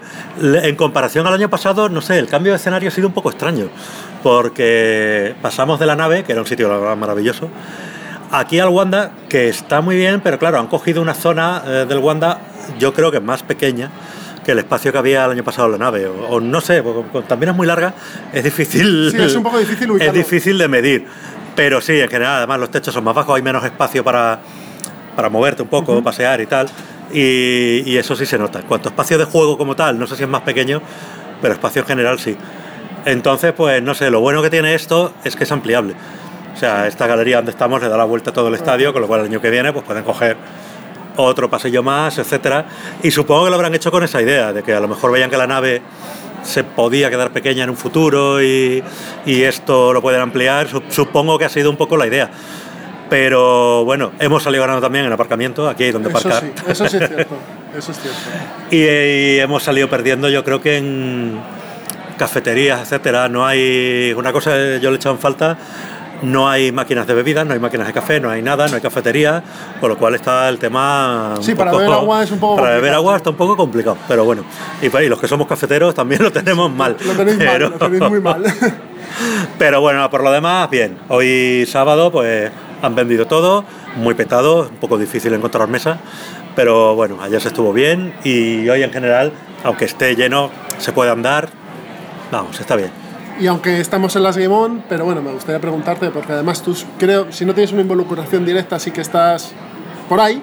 En marzo va a haber otras eh, jornadas, las Interocio creo que son, ¿no? Eh, sí, no, no, no tengo en principio nada que ver. Bueno, Conozco a, a la organización de, de toda la vida, pues son los mismos organizadores de, de Zona Lúdica, Tierra de Nadie, etcétera. Tierra de Nadie son las grandes jornadas lúdicas de, de España y, y bueno, pues los conozco hace, hace muchos años, pero no, no, no estoy involucrado en organización ¿Tienes ni, conocimiento, ni, conoces? ni en nada.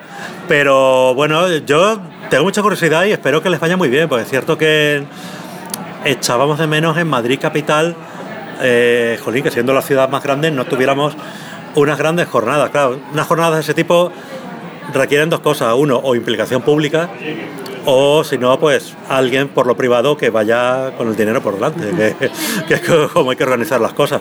Entonces, bueno, ahora tenemos, por un lado, Game On, que es un evento privado. Eh, las LES, la verdad es que han crecido mucho. Este año, la verdad es que han sido maravillosas. Está muy bien. Las Este LES año, para el aficionado sí. es- No, y este año el problema de las LES era el de siempre. Eran unas jornadas pequeñas, gratuitas, en un sitio con mucha gente. Siempre estaba petado. Sin embargo, este año, Este año que el ayuntamiento por fin les haya cedido un espacio grande como la nave, se ha notado mucho. Mucho, mucho. ¿Tú no crees que esto, porque yo lo creo, y creo que Miguel no tiene la misma visión que yo, pero yo creo que, eh, que tanto las Interocio como estas no tienden a converger en una gran feria de muestras donde estén la mayoría de las eh, marcas Depende. representadas? Depende, lo suyo sería que hubiera una eh, una especie de ah, no me sale ahora la palabra, pero bueno, especie de organización de patronal que une a las editoriales como la hay en otros gremios y que organicen asociación de editores de juegos de mesa y que organicen esto, pero como no lo hay, pues cada uno está haciendo un poco la guerra por su cuenta. Asmodee organiza esto, Devir a más pequeña escala hace algo allí en Barcelona. Eh, no, en el DAO no, eh, sus propias, sus Ah, Fest. las Devir Fest. No, el DAO en principio no es de sí, pero bueno, el, yo- el DAO también tiene mucha presencia. en- DAO es otra cosa como lo que mencionamos antes. DAO sí es una jornada que tienen un apoyo público, entonces claro, son de acceso gratuito, tal, pues es otra, es otra movida. Y además eso es todo labor de Oriol Comas, que se lo ha currado muchísimo a lo largo de los años y hombre, ya tiene sus contactos políticos por allí y tal, y eso pues vale, vale mucho.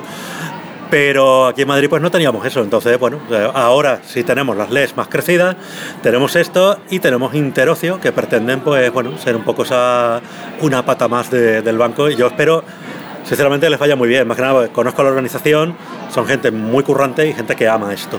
Entonces pues bueno, yo Sí, no, no. espero que les vaya Nosotros bien. estamos deseando poder ir a la primera edición.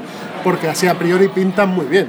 pinta muy bien, pinta muy el bien. salto Ya simplemente por el hecho de la, de la El localización de ir a IFEMA, eso ya es una profesionalización, eso Sí. ya es un salto de Este, calidad importante. FEMA, pues eso, va a ser un espacio grande, no sé si tienen un pabellón entero y un pabellón entero de IFEMA Es es, mucho pabellón. Y todo- es todo una el cosa muy grande. que, tiene- que tiene IFEMA dentro de sus propias instalaciones, que eso también es mucha comodidad. Ahora que responda el público. Ahora, a ver, pues esperemos que responda al público. Yo creo que sí, pues además iba a ser barato. también? Sí, pero la verdad es que el precio, no- ahora no me acuerdo, pero me lo dijeron y era bastante asequible, vamos, era más barato que Game On, por ejemplo. Y así que bueno, por esa parte no creo que haya mucho problema. No creo que sea por precio. Ahora, bueno, cuestión de a ver si se le da la difusión correspondiente y, y esto a una gente. A ver, yo también estoy muy interesado en actividades complementarias, no solo ir allí a jugar, sino bueno, eh, ver qué hay a nivel de talleres, de charlas, tal. Que es un poco lo que a mí me interesa, aunque también siempre me he quejado mucho de que esas actividades, que para mí son las más interesantes, mueven poca gente. Sí, Porque yo creo que es porque todavía aquí el mercado, la afición es joven, es inmadura, inmadura en el sentido de que llevan eh, pocos años y ahora mismo la gente todavía está muy centrada en, en el producto, en jugar, el juego y tal, que por supuesto es de lo que va todo esto y es lo que tiene que ser.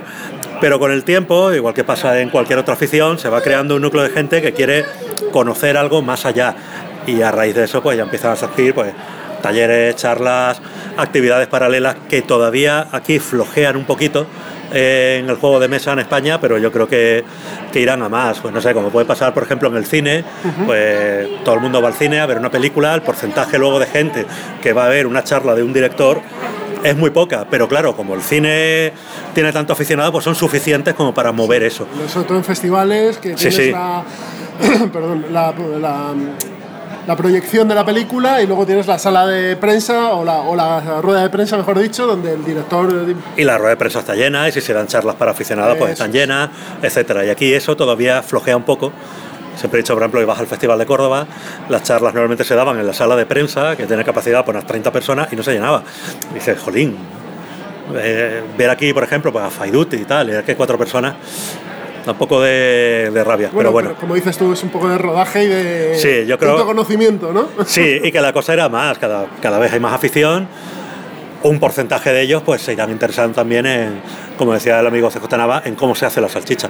Que Sí, sí, la afición está creciendo muchísimo y es, es- es cuestión de tiempo. El salto IFEMA era cuestión de tiempo.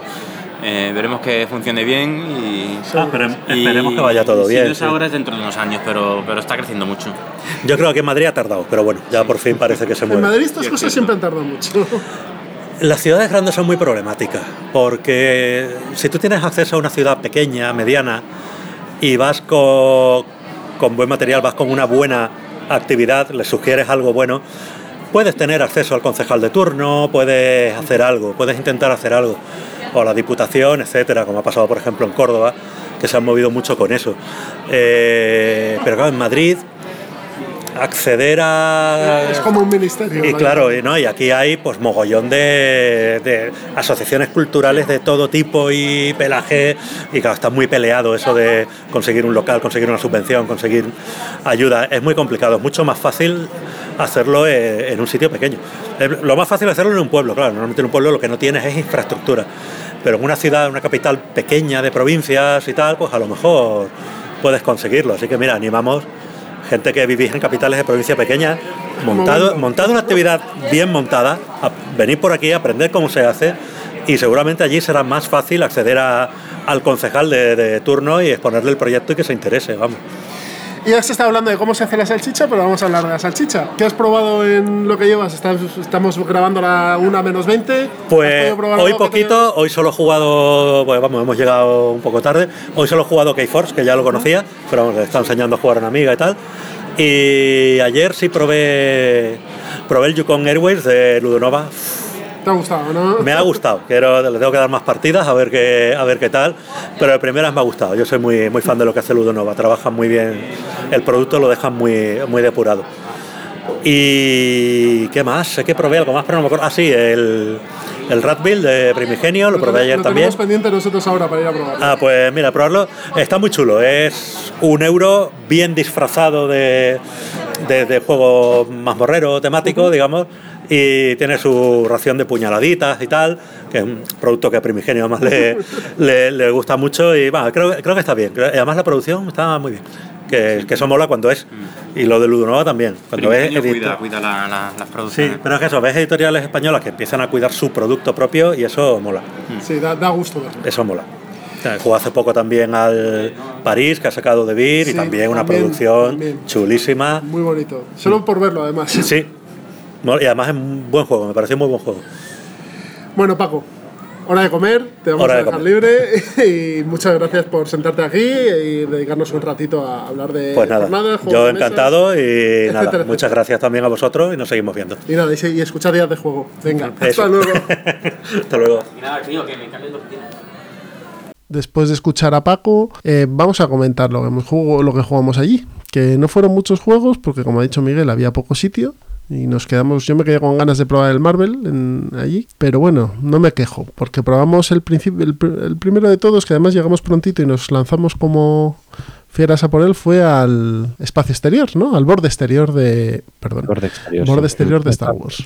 Juego que salió hace poquito de Cory Conexa. Hace unos meses, no sé, un año ya puede ser, no, no, no tanto. Bueno, ante- en verano, antes de verano creo salió. No, antes o finales, no me acuerdo, por ahí, sí, por verano, por verano. Y que a mí no me llamaba mucho la atención, pero oh, como decía Chema Pamundi en el vídeo, oh, oh, oh, oh, oh. Yo no lo tenía en mi, mi target y. Y lo compraste esa tarde, ¿no? ¿Mm? Lo compraste esta, esa tarde, ¿no? Sí, eh, eso es. Sí, sí, me gustó, me gustó, me sorprendió. No, no me llamó la atención en ningún momento, ni desde que lo anunciaron, no, no, no me llamaba la atención. Vi vídeos, eh, leí las reglas y no, no me. Hasta que lo jugué y me, Y oh, me lo pasé en grande. Me lo pasé en grande. Lo he jugado aquí en casa y mm, lo pasamos muy bien, muy bien, muy bien. O sea, ese juego no se va de aquí. es un juego temático Mm, rebosa tema. O sea, y, absolutamente. y básicamente lo que haces es mover la fichita, ganar ah, combates, eh, hacer misiones, eh, cambiar de nave. Mm, Un poquito, es verdad que es un- lo que dicen que es un poquito sandbox. Bueno, pues sí, un poquito sí, puedes hacer, puedes decidir tú lo que haces en el, en el borde exterior. Si, si atacar naves imperiales y conseguir puntos de victoria así, puntos de fama, que, se gana consiguiendo 10 puntos de fama, pues lo puedes conseguir así, lo puedes conseguir mm, eh, haciendo de cazar recompensas y yendo a por, eh, a, pues eso, a, A- a por cazar contratos. eh, gente. Mm, incluso puedes contratar a alguien en un planeta, contratas a alguien, mm, lo pones de tripulante en tu nave y mm, un turno después o dos turnos después te piden, te ofrecen una recompensa por él, pues, pues Lo pues vendes, aquí hemos venido a, a conseguir fama, así que lo, le atacas, lo derrotas y, y te llevas tu, Muy fama. ¿Y el SIA lo habéis probado? No, No, pero no el. SIA, el SIA, por lo que sé, eh, no tiene nada que ver con esto. ¿No? No, en cuanto a duración y demás, no tiene nada que ver. Este, este, este juego, este juego está muy bien medido. ¿eh? Esto va pa pa pa pa pa pa y, y en dos horitas te lo has fundido. Ah, El SIA, el tiene el peligro de que se te puede ir a Sí. y no es. Este sí, este dos, dos horitas puede durar. Mm. Sí, es, es un. eh, Tienes razón, Pedro, lo que dices que es un estilo el SIA, ¿vale? En el que, bueno, pues tú vas haciendo tus cosas. Quizá en este es algo más limitado, ¿vale? Pero vamos, a la- a la- es- hay que esperar las expansiones, no claro, es lo que te iba a decir. Esto va a ser No, carne, no, no, o sea, no me preocupo, yo estoy deseando que salga. carne, a ver, eh, de eso, eso se le ha criticado mucho, ¿eh? que el juego ha salido directamente fraccionado. Y es verdad que eso molesta. O sea, tú ves el juego y ves que hay un diseño y no se han preocupado lo más mínimo de ocultar que han recortado el juego para venderte después expansiones, porque las cartas de... hay una serie de cartas que van numeradas por detrás, un número enorme en, en el dorso, vaya, y van numeradas de 1 de uno a 100 o a ciento y pico. Y empieza 1, 2, 3, 12, 14 y de ahí pasa al 30, del 30 pasa al 80, con muchos huecos en medio que... mate- matemáticas no euclidianas. Pero es el modelo de Fantasy Flight, vamos, Claro. sea, que no, no asombrarse, vamos. Sí, pero habían dicho ellos que, que iban a moderarse en eso. Eh, Es decir, sí, no hay a ninguna- sacar- de momento ninguna que, expansión. que iban a sacar juegos y las expansiones iban a tardar más en salir, porque iban a sacar los juegos menos recortados para que te durasen más eh, con tu caja básica y luego sí que sacarían las expansiones. A ver, partir del mar, cuestión a es... partir del mar. ¿eh? Partir del Marvel. Ah, sí, es- lo dijeron antes. ¿eh? Yo este Eh, sí lo veo un poco, o sea, un no, poco ya- cortito, ¿eh? Sí, sí. De cartas, de cartas, eh, sí, las cartas de encuentro de los planetas y tal, le pasa un poquito como el Arkham, que creo que tiene 10 de cada, de cada trío de planetas, o mm, pareja de planetas. lo Entonces 10 conoces. cartas de encuentro, pues te las ventilas eh, con pocas partidas, pero, bueno. Le dejas respirar un tiempecito y cuando se haga la esta- Mm. expansión y cierren el círculo, porque solo es medio círculo por ahora, el anillo solo Sí. medio anillo. Sí. Pues cuando cierren el anillo, pues tendrán más cartas y... Yo de momento le llevo, llevo unas, unas cuantas partidas y vamos, y no, no me está pareciendo repetitivo en lo más mínimo. O sea que, bueno, es un juego que si te gusta el rollo Star Wars, pues lo tienes que tener. mm, lo disfrutas, ya lo creo. Bueno, pues eh, si quieres, Miguel, lo que hacemos es metemos la entrevista, una entrevista, ¿vale? Y Muy luego bien. comentamos los dos que nos quedan, que son más rapiditos que quizá. Vale. Vamos a poner la entrevista que hicimos a la gente de Yamadais, a Ujú. y que nos estuvieron comentando, bueno, pues un poquito todo, que además este año han tenido bastante trajín, así Sí, que lo nada, tienen todos los años, llevan llevan 3-4 años, vamos, a tope. a tope, a tope. Me además muy majos, ¿eh? Muy, Así que nada, os comento, os ponemos la entrevista y luego seguimos analizando lo que estuvimos jugando. Así que hasta ahora. Bien, pues aquí estamos en las Game On, otra entrevista más y tenemos al equipo Yamadais, a Isa Rayasei. Hola. Hola, ¿cómo estáis? Bueno, aquí dando una vueltecilla. Bueno, este año ha sido bastante prolífico para vosotros, ¿no? Sí. Eh, recientemente habéis estado en Essen con 1987, el Channel Tunnel. Sí. Y este año también ha salido Smoothies. Smoothies, que también habéis estado en... En Essen con él. Sí, es que como uno es de una compañía y otro es de otra, se me va un poco... ¿Y algo más ha salido este año? Eh, no. Yo creo que No, sí. este año no. Este año no, saldrá el año que viene Tenéis más en la cosas. recámara y unas cuantas cositas, ¿no? No, es que yo me acuerdo que en, en uno de los programas Miguel dijo que ibais a sacar ocho juegos en menos de un año o algo así. No. No, el año Ocho que llega- no, bueno, no se me acuerdo cuánto. No, el año que viene viene Viene fuerte. entre dos y tres cosas más. Vale. Así que- Vosotros sois habituales en nuestra sección del Plan Malvado con juegos como Aloha Pioja, Mondrian, Ramen... Eh, ¿Cuál más hay? Se me. ¿Y cómo os engañamos tanto? No, hombre, porque funcionan muy bien con niños, la verdad. Sobre todo, sobre todo son juegos que a priori uno no diría, a lo mejor a los Happy Hoja con, con las ilustraciones que tiene parece más infantil, que luego no lo es. Sí. El pero- Aloha Pioja tiene, tiene su. por eso, que tiene bastante más tela de lo que- Mucho más de lo que parece. Pero juegos como Mondrian o como Ramen, luego los juegas con niños pues, desde 8 o más años y sí que funcionan bien. ¿Vosotros cuando diseñáis un juego pensáis en ese tipo de público o orientáis el juego quizá a un público un poco- tiene un poco más, entre comillas, culo duro? No, realmente, realmente intentamos hacer juegos que puedan jugar eh, desde el público familiar que accede a juegos, mm, que a lo mejor no han jugado muchos títulos anteriormente, pero que también le guste Ah, al jugador que sí que juega más habitualmente. Intentamos mantener un equilibrio Por, por poner otro ejemplo a otra escala, es como los, como los juegos de ABA que son divertidos. Sí. Es decir, que los juegas con tu niño, pero aún así, por ejemplo, un Rhino Hero, un Super Rhino. Yo me lo juego, no, no lo jugamos con otro sobrino perfectamente, pero el adulto también está entretenido. Bueno, pues eso, pero a juego familiar y juego más experto. Por lo menos ahora lo que estábamos haciendo era, era eso. Sí. Pero nos estamos, con lo que viene ahora para adelante, ya vamos a... Vamos a subir, vamos a ir Va a un público ya más- experto. más Hombre, experto. 1987 quizá Smoothies sí, sí que es un poco más Sí. familiar, pero 1987 sí que es un juego que podemos decidir, definir que es un juego para Sí, 1900 jugones, ¿no? 1987 es un juego para dos, pero además medio. no es un juego para dos para público casual, sino que es para un público que ya esté un poco habituado a jugar a juegos de mesa. Es un Eurogame de peso medio para dos.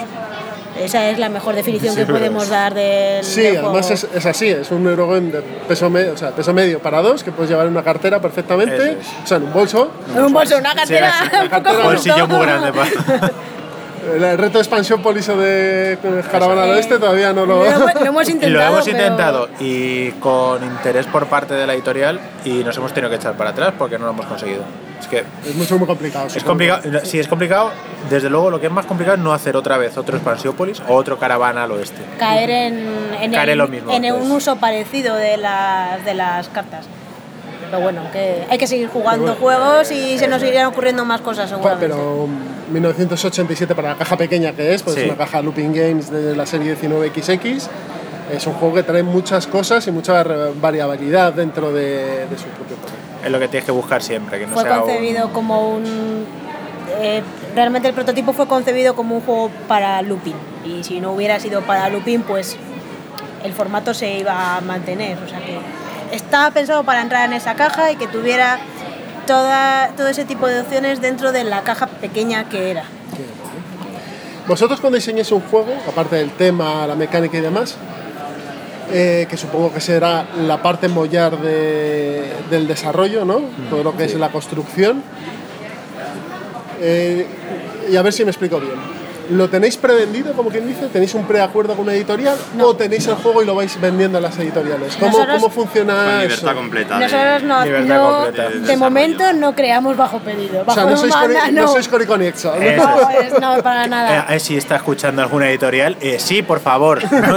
Hemos dicho de momento pedidnos no. cosas, pedidnos cosas. No, a ver, la cosa está que, por ejemplo, El eh, 87 fue un caso especial. es un caso especial y de hecho se llamaba al principio 1987 Dover Calais y le quitamos 1987 del título, del prototipo. para no condicionar y para no dar lugar a equívocos de que, de que Y- se pensara que directamente era un título para looping porque realmente no estaba firmado Y nada. no sabíamos si les, iba a, si les iba a gustar o, o qué.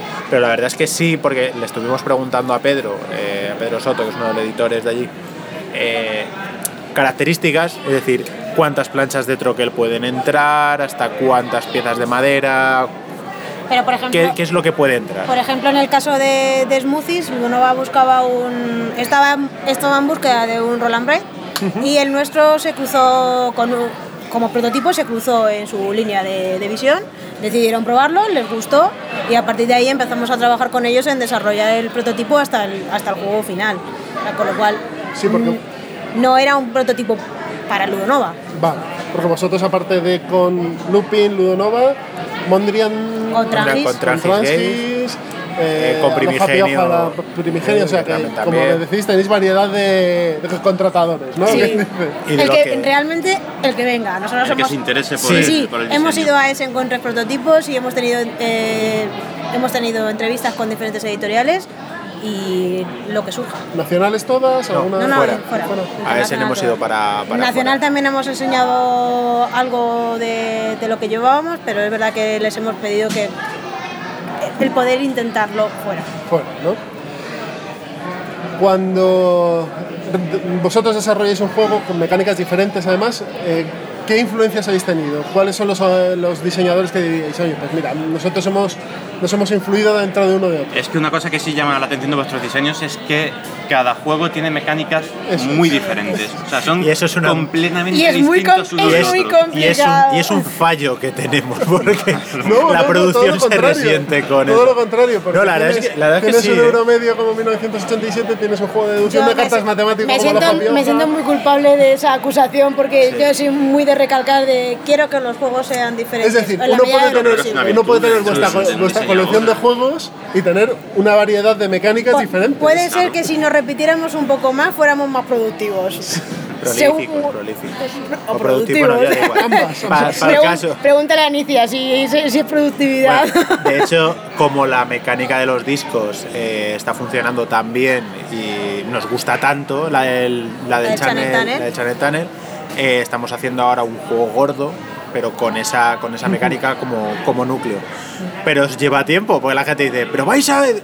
Sí, pero Esto es como pintar un cuadro, ¿no? Claro. Uno pinta No las meninas en dos días. tenemos borradores, eh, no queremos coger tal, tal cual el Channel Tunnel y Pues esto, pero en grande.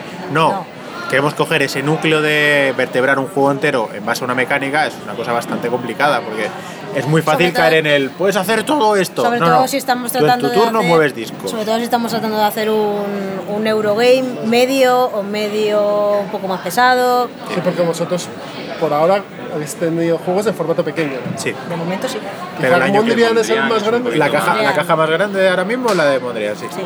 Y, pero para el año que viene ya sale eh, de Red Cathedral con David, Ese, Devil. ese es uno que estoy yo ansioso por, Y que por que salga y probarlo. Sí, sí, está, está- todo lo que vamos a decir ahora está confirmado. No- Está confirmado. de hecho, no tenemos nada secreto. Si ya lo dijo Xavi arriba en el Rincón Legacy, pues ya que, Ya, pues ya lo digo yo también. está confirmado. Pues eso va a salir con Devil el año que viene para, para la feria de Essen y eso es un Eurogame de peso medio. Eh, caja grande ya y también. caja grande. Bueno, Caja de euro. La vamos, caja está por ver. lo del tamaño de la caja está Porque por ver. ellos, ellos mismos están acomodando a unos estándares de caja un poco más pequeños para abaratar el, el PVP del producto y que tenga una salida. Pero eso, eso son decisiones editoriales. Con Primigenio va a salir eh, lo que va a ser nuestro juego más pesado en mecánicas y en componentes, porque tiene un montón. Saldrá en un cajote enorme, bueno, por lo menos lo que nos, está- lo que nos cuenta la gente de Primigenio, que lo va a pintar el, el de- Dimitrienko. Dimitrienko, el de Mico, el de Sí, saqueadores sí, sí, y todo sí. eso, o sea que estamos encantados.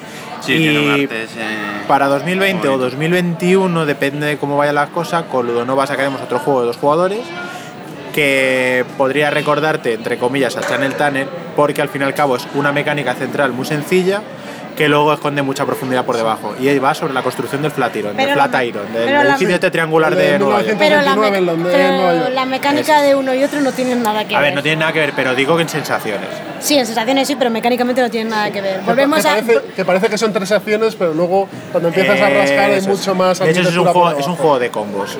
Porque empiezas con unas acciones muy flojitas y tú solo te vas construyendo el cómo cada vez que vas haciendo esa acción lo vas reventando. Realmente lo que viene para el año que viene o 2021 son tres juegos que son diferentes. Ah, sí, también. sí, bueno, y, y que no se parecen en nada a todo lo que hemos publicado anteriormente. O sea, van a ser nueve juegos de su padre y de su madre. Oye, eso, pero eso, pero eso No tenemos dos cajas iguales en. en- yo creo que eso es un- un- algo positivo para vosotros. Sí, sí, porque- para mí eso habla muy bien una- de un diseñador. o sea, solo os falta un temático tipo Arkham Horror y ya lo tenéis. Uh, eso no está entre nuestras referencias. Lo que me preguntabas, lo que nos Sí, preguntabas. pero no me las habéis dicho. ¿Cuáles son vuestras referencias? Como diseñadores que dirías, pues a, a mí. Y no porque me guste como jugador, sino como que me guste como diseñador. Stefan Fell, ¿eh? Stefan Fell, sí. somos muy de ensalada de puntos. Eso es saladita de puntito. Stefan Fell y, y Kramer y Kielny. Sí. Y V. Rosenberg, algunas cosas, ¿no? Todo, Claro, sí, también. no todo. Y de Kramer y Kelly también. Pero al fin y al cabo, todo esto lo que tienen en, en común es que es eso, Eurogame con puntos y demás, pero con una mecánica central sencilla. Nos gusta mucho también el trabajo que hace Vital La Cerda, pero sí que es verdad que son mecánicas. eh, hay más mecánicas encajadas entre sí. Quizás nosotros nos- mm, nuestros juegos son más tipo Kramer y Kelly, de una mecánica eh, y dos cositas más. mm, O sea, intentamos. el Heaven and Nail, por ejemplo, Eh, sí, es una mecánica rollo. muy sencilla que es un rondel, pero tú vas Tú disparando. te un montón paras de y cosas. coges una loseta. Pues es cuando nosotros diseñamos, eh, muchas veces lo que decimos de, bueno, vale, vamos a ver, ¿cómo de- me describes un turno? Bueno, pues eh, yo, por ejemplo, en el Channel Tunnel, cojo todos los discos de mi color y los pongo en un sitio y hago eso. Vale, pues en base a eso ya desencadenamos el resto de cosas. Pues es más o menos lo que queremos. Vital la Cerda hace eso también, pero el desencadenamiento que tiene después, pues son de tres páginas en vez de un párrafo. juegos de ordenador que había que unir eh, rayitos para que al final todos los rayitos golpeasen y saliesen por un lado. Pues eso, un montón de microacciones. por ejemplo, Vladimir Suchi también nos gusta mucho. eh, Casi todos los juegos que hace Vladimir Suchi nos gustan. Y, eso, y una cosa que tiene es que son igual, son Eurogames eh, de peso medio alto y cada uno de su padre y su madre. y que tienen una profundidad que se lo da a la hora de- en la que estás jugando. Temáticos, eh, eventos. Poco, nada, ¿no? poco, Poco, nada. lo más temático es el site. Sí, y buf. y buf. Nada, de temáticos no, no somos. No, No, no solemos Ni os interesa como jugadores ni como diseñadores. No. Puede- que podría decirse, hay muchos juegos por ahí, entonces como no es nuestro, no es nuestro creo, rollo, que, creo que la mejor manera de hacer un temático es si tú realmente eres un jugador de temáticos. Nosotros, nos- nosotros hacemos euros medios o juegos familiares o filler porque realmente somos jugadores de ese tipo de juegos y los disfrutamos. Y nosotros no vamos a sacar un juego del que no estemos contentos con el resultado. como no haremos probablemente nunca un cooperativo, que no nos gusta. Como no lo disfrutamos, no, ni un narrativo, no, tampoco. Tampoco. Chicos, muchísimas gracias. A vosotros. Nada, a vosotros. Porque sé que habéis estado liados, os hemos Bueno. asaltado un par de veces. Nada, nada, nada. Así que mucha suerte con los nuevos diseños. Ya sabéis que pasarán por casa. Sí, sí, hombre, todos seguro, ellos y que los reseñaremos como hemos hecho con, con todos en, en nuestro canal, ¿vale? gracias. en nuestro podcast. Así que bueno, feliz año de 2020 y mucha suerte. Hasta luego. Hasta luego. Después de, esta entrevista con Isa Raisei, de la gente de Yamadais, seguimos con los juegos que estuvimos probando y fue el Babilonia, el siguiente que probamos, de Reiner Nisia, diseño exclusivo para Ludonova. Eh, sí, es un juego, es un clásico de inicia, o sea, un clásico, un, clásico juego de inicia, Mm, porque el juego es nuevo, pero bueno, vamos, eh, se nota, o sea, es que en cuanto llevas dos turnos, en cuanto te has leído el manual, ya sabes que es de ese autor. Eh, un juego súper rápido, de hecho, es toda, yo creo que es todavía más rápido que el Samurai o que el, o que el Tigris y Éufrates, que son los dos juegos de los que, Que el de los que Tigris- debe que este. el Tigris sí que es mucho más rápido. Mm, ¿Qué qué? Que es más rápido que el Tigris y el Eufrates. Sí. Pero de Tigres y los Fuertes, bebe, entiendo solo del mapa o de la temática, ¿no? Porque yo tenía Bueno. entendido que era eh, Samurai con Through the Desert. Sí, sí, pero te- no sé, yo también le veo similitudes con el Tigris y Éufrates en la forma de colocar mm, eh, de colocar las losetas y tal. Es verdad que no tiene los conflictos, eh, conflicto interno y externo y tal. El, el Tigris y Éufrates tiene una Es para más- mí es sigue más siendo su complejo. mejor diseño. Es- es más Es un complejo. juegazo el Tigris y Mm. Éufrates. Pero el Bueno, y el Babilonia de y el bueno, y el Samurai Samurai, también. sí, esos dos juegos son indispensables en una, en una ludoteca para mí. Eh, pero el Babilonia eh, se acerca a esas sensaciones de juego de inicia que hacía muchos años que no que yo no, no- no notaba. Y, y tiene su propia personalidad, ¿eh? no, no es uno más de inicia. Lo juegas y tiene es más simple, es más directo, pero tiene es, bueno, es súper abstracto. Y eso que lo jugamos Miguel y yo solos, a dos. Este juego es para cuatro, de, o sea, de dos a cuatro. A cuatro esto debe ser una merienda de negros. Sí. O sea, una, una cantidad de puñaladas por todos los lados. Que es- debe ser donde, donde brilla de verdad ese juego. Claro, claro, igual que el Samurai y el, y el bueno, sobre todo No, el pero el, el pero el Samurai a 2 funciona bien. Sí, No, no, sí, no, te- no te digo que no funcione bien, Pedro, porque además la partida la ventilamos en 12 minutos. Sí, O sea, sí, sí, a toda- o sea, jugamos a toda velocidad. Pim, pim, pim, pim, pim, pim, y ya está. Pero yo creo que con, lo- la, con la temática y las mecánicas que tiene el. Más que la temática, las mecánicas que tiene el juego, eh, a cuatro, como se estrecha todo, pues estás más ahí Sí, eh, que mola ajustadito.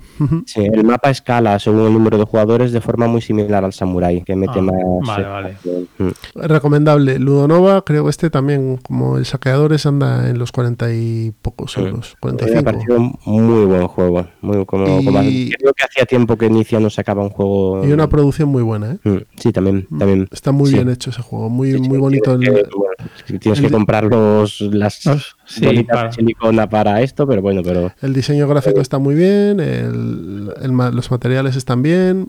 Es un, un buen acierto, ¿eh? Eh, sí, sí, un acierto, sí. Gran juego, muy buena impresión. Este terminará aquí también en la ludoteca.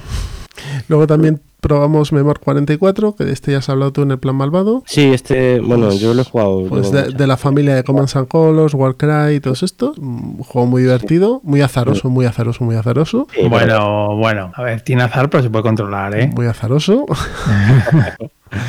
y Es muy buen bueno, juego, ¿eh? A mí me juego- parece- juego muy Sí, a mí divertido. también me gusta mucho. Juego muy Muy divertido. Mm, Y sí. también estuvimos probando el Star Wars Destiny, Sí. que fue la droga de Star Wars de, los, de hace dos años y que Sí. ha ido perdiendo un poco de fuerza, ¿no? De hecho, Mm. se ven cajas saldadas por ahí de... de- te lo- os lo digo, la- os voy a contar una anécdota. Venga. Llego a la tienda que tengo aquí en mi pueblo y digo, bueno, pues voy a comprar, pues me compré un cómic y vi lo de Star. Wars Destiny y dije, bueno, pues me pones un sobre de Star Wars Destiny. Y el tío me mira y me dice, ¿y no te interesaría la caja? Porque te hago un descuento, es que no me la compra nadie. Digo, ¿y qué hago yo con 100 sobres de estos? Tú dime, ¿me empapelo una pared o qué? Montar tu mazo, hombre. ¿Y qué? Para jugar con mi hija, que es con quien juego yo al Star Wars Destiny, le voy a hacer, me voy a hacer un mazo ultra competitivo para ganarle siempre, ¿no?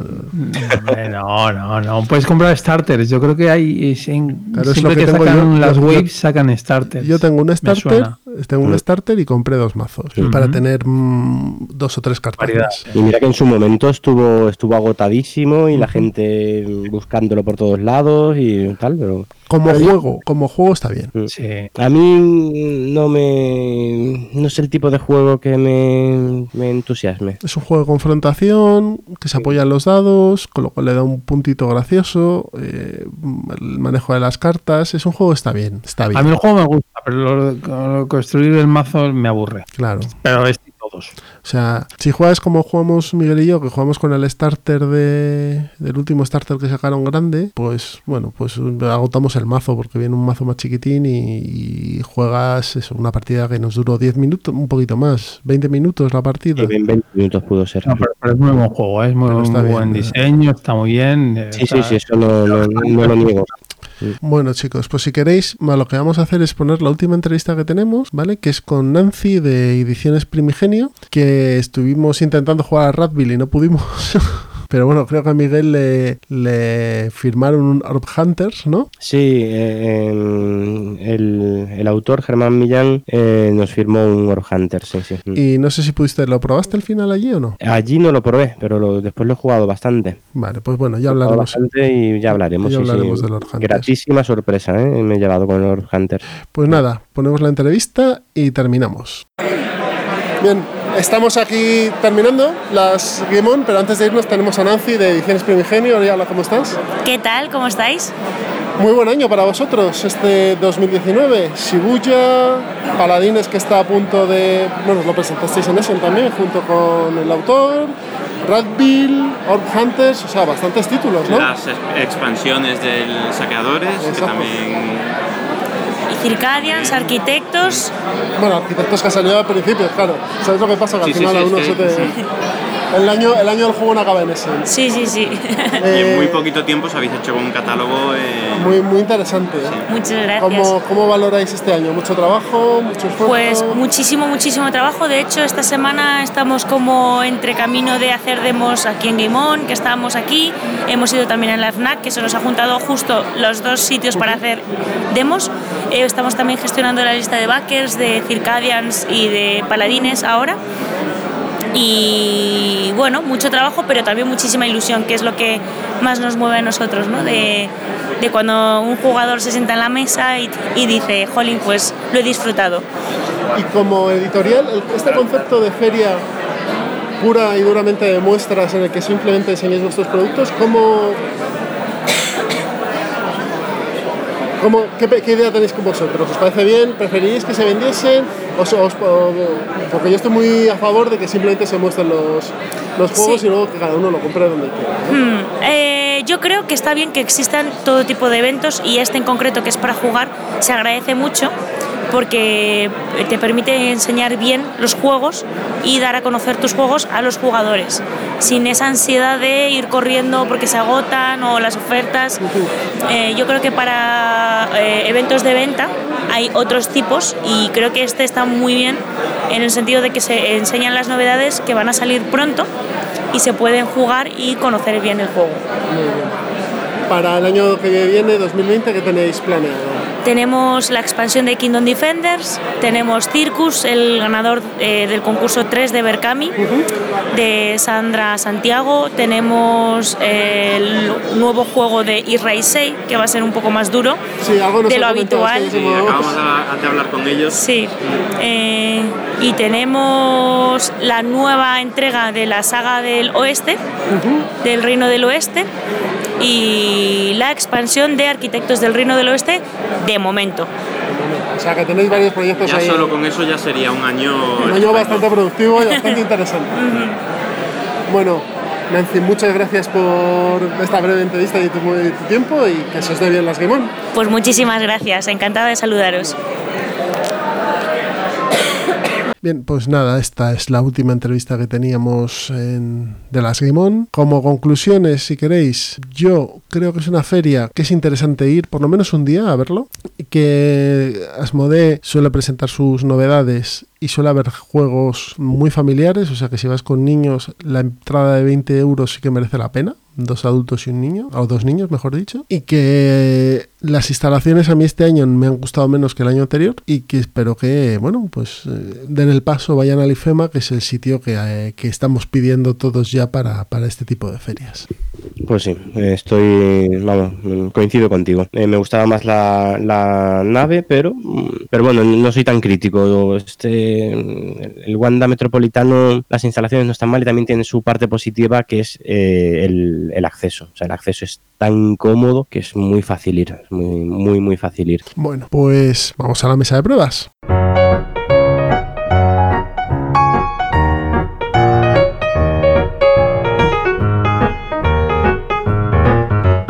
ya estamos sentados en la mesa de pruebas y vamos a comentar, bueno, lo que hemos estado jugando estas últimas semanas, porque llevamos bastante tiempo acumulando partidas. Así que si queréis empiezo yo. Yo voy a ir rápido, voy a empezar con Marvel Champions. Eh, ha caído en casa y no hacemos más que darle partidas. Y ya está. La última a tres jugadores y muy Nada bien. más que comentar, ¿no? Nada más que comentar. Y mi hijo ya empieza a cumbar cartas él solo, con lo cual yo estoy flipando en colores. Eh, Hombre, hay algunos personajes que son que o combas o, o mueres. Ya, ya. Él juega, mal. él juega con Spider-Man. O sea, él juega, a quien le pongo es Ah, Spider-Man. pues quizás sea de los que menos comba. Sí, pero bueno, tiene sus cositas. y- y- pero ya sabe O sea, que es un y niño. Pantera Negra son. Que es un niño de 7 años, que, que cuando Sí, sí, que, sí, se, que sí, sepa que cuando le atacan puede jugar esta carta, ya, Sí, ya con sí, eso sí. me doy por satisfecho. Eh, Carcassonne, por supuesto, eh, pues mm, eh, los setas y niños funcionan fenomenal. War Chest, me encantó este juego. Lo probé, tuvimos, tuve una mañana de jugona con Pablo de Punto Victoria ahí en el Reino del Norte, que quedamos solo los dos, y dimos, jugamos ocho juegos, o sea, con eso os lo digo todo. Y fue uno de estos, fue War Chest, un abstracto muy chulo. Eh, yo quiero volver a probarlo porque me ha gustado un montón. Bueno, y de abstracto a abstracto, Tascalar. Juego de Bladash Battle de confrontación, pero en el fondo no deja de ser un juego de patrones y de colocación de. no de trabajadores, sino de colocación de fichas y de, bueno, hacer diagramas. O sea, está, está muy bien. Eh, parece una cosa, pero luego el juego es otra. Y me sorprendió gratamente. Eh, Batalla por el Olimpo, de Matías Kramer, un juego de cartas de confrontación, muy chulo. Juegos Eh, cortitos, ¿eh? Sesión de Sí, juegos. el Holmes, Sherlock and Mycroft, pues, de este ya hemos hablado en el plan malvado. Set and Match, el juego de la semana. Sí. Eh, pues, Lo tengo yo aquí también. También pues jugar al tenis con haciendo flicking. Muy bien. Pues yo, que soy un negado, pues mandaba la pelota a la grada siempre, pero Hombre, tienes que practicar un poquito. Sí. Pero una vez que practicas, el juego es mm, engancha, ¿eh? es un juego muy Engancha. divertido. Es un juego muy Mm. divertido, como los juegos de flicking que suelen ser muy divertidos. Sí, sí, sí, una buena sesión ahí de juegos de flicking siempre. Telón de acero, pues ya sabéis, telón de acero, el, el Toilet Struggle en 10 minutos. Y, y además es que da la sensación. Sí, sí, que la verdad. sí. Ticket to Rey Nueva York, ya hemos hablado de él. Warhammer Conquest, que estuve jugando con Luis Flay, que se acercó a Reino del Norte a conocerlo y estuvimos ahí toda la mañana dándonos de toñas. Como comentábamos en el programa pasado de los LCG, yo no lo había probado y bueno, por circunstancias, pues bueno, lo estuvimos jugando. Y un juego muy, muy interesante con mucho cromo de, además del lore de Warhammer, en un juego de cartas que parece mentira que tenga que las facciones se asemejen a cómo juegan en, en- en el juego de miniaturas. O sea, una cosa curiosísima y un, un diseño muy chulo. Y Mm. mi pequeño escite. Yo solo voy a deciros una cosa. Este es el escite bueno. Así que ya. pasemos al siguiente. Madre mía, te, te- te has ventilado 10 juegos o Os- 12 os- juegos en, en 3 minutos. Os he dicho que iba a, iba a hacerlo rápido. Bueno, pues a ver si puedo ser yo tan, tan breve. Eh, a ver, bueno, hace, la verdad es que hace, mm, con eso de que no estuve en el anterior eh, episodio, tengo aquí cholón de juegos eh, probados, pero de, muchos ya hemos hablado, como el Lords of Waterdeep, que un Lords, Lords of Waterdeep a seis jugadores es un gusto. O sea, para mí sigue siendo mm, un juego top. Con todo lo sencillo que es, me parece un juegazo. Eh, otros que he jugado, que ya hemos comentado otras veces, como el Death of Winter, que me encanta, el Le Havre, que me parece un, un para mí, eh, son palabras mayores, pero para mí es el mejor juego de V. Rosenberg. Que, bueno, Yo el pero que le pongo al lejabre es que te tienes que conocer las cartas que pones en el tablero, si no te tienes que levantar. Es un poco coñazo, pero quitando eso, juegazo. Te lo tienes que conocer. Es verdad que necesitas partidas, para- pero una vez que has jugado ya, no sé, decirte, sabes. mm, eh, va, es súper ágil, no paras en ningún momento, no tiene AP, o sea, es súper rápido. Es- a dos jugadores, eso sí. Duro como Ah. el solo, ¿eh? además. Bueno, a- a- yo creo que también carbura bien. Sí, más- sí, sí, pero se empieza a ir de tiempo. O sea, yo lo digo por eso nada más, por eso. Y a, y a 3 y 4 ya es, o sea, es, es la muerte. O sea, es el primer turno es, o sea, es mendigar seguro. No tiene los dos primeros turnos es mm, Pasar hambre. imposible dar de comer en ese juego. Entonces, pues vas a sufrir. Pero bueno, eh, a eso venimos, ¿no? jugar. A, sufrir y a jugar un poco, sí. Bueno, luego otros que he estado pu- pues dándole mucho al Marvel Champions, que bueno, de eso ya hemos, bueno, habéis hablado vosotros mucho, yo también un poquito. Es un juego que ha caído de pie, mm, con toda la sencillez que tiene, que es, es un- las mecánicas similares a otros LCGs, pero súper casual, rápido, en partidas muy sencillas. La creación del mazo lo han facilitado muchísimo. También es verdad que es muy fácil ahora. Dentro de 10 expansiones a lo mejor ya también echamos mano de, de las databases de, de internet para hacer los mazos, como con el Arkham, pues posiblemente. Pero bueno, ahora mismo nos está dando mucha, mucha diversión y además mm, es que basta tener media horita libre para echarte tu una o dos partidas al Marvel. y sobre todo que, que la caja base tiene mogollón de rejugables. Sí, sí lo tiene, sí. Sí, sí, sí, sí. Tiene tres. Bueno, ya lo contasteis vosotros. Tiene tres eh, villanos y cada uno le puedes meter cinco niveles de. Bueno, dos niveles de- del propio villano y luego cinco módulos diferentes que te van a dar una dificultad y que son perfectamente combinables entre, entre Sí. ellos. Ya, muy bien, muy, muy bien. ¿Y qué más? Pues al, al Copen- Copenhague o Copenhagen o como le digáis, hombre, pero Copenhague. pero al, Ro- al Roland Wright, la versión Roland Wright, que ese mm, no lo he visto mucho, la verdad, por aquí, ni mucho ni poco, es que no, no he visto a nadie que lo, que lo tenga, curiosamente. El, el- el de mesa sí lo está saliendo mucho últimamente porque lo ha, lo ha editado de Vir. Pero con la cantidad juegos que salen, si es que alguno Claro. se tiene que quedar. Y este la Roland. Wright, pues me ha parecido un Tetris bastante majete. eh, y sí es una caja pequeña. O sea, el, el, el, el Copenhague grande peca un poco de, de sobreproducido para el tiempo de juego que tiene.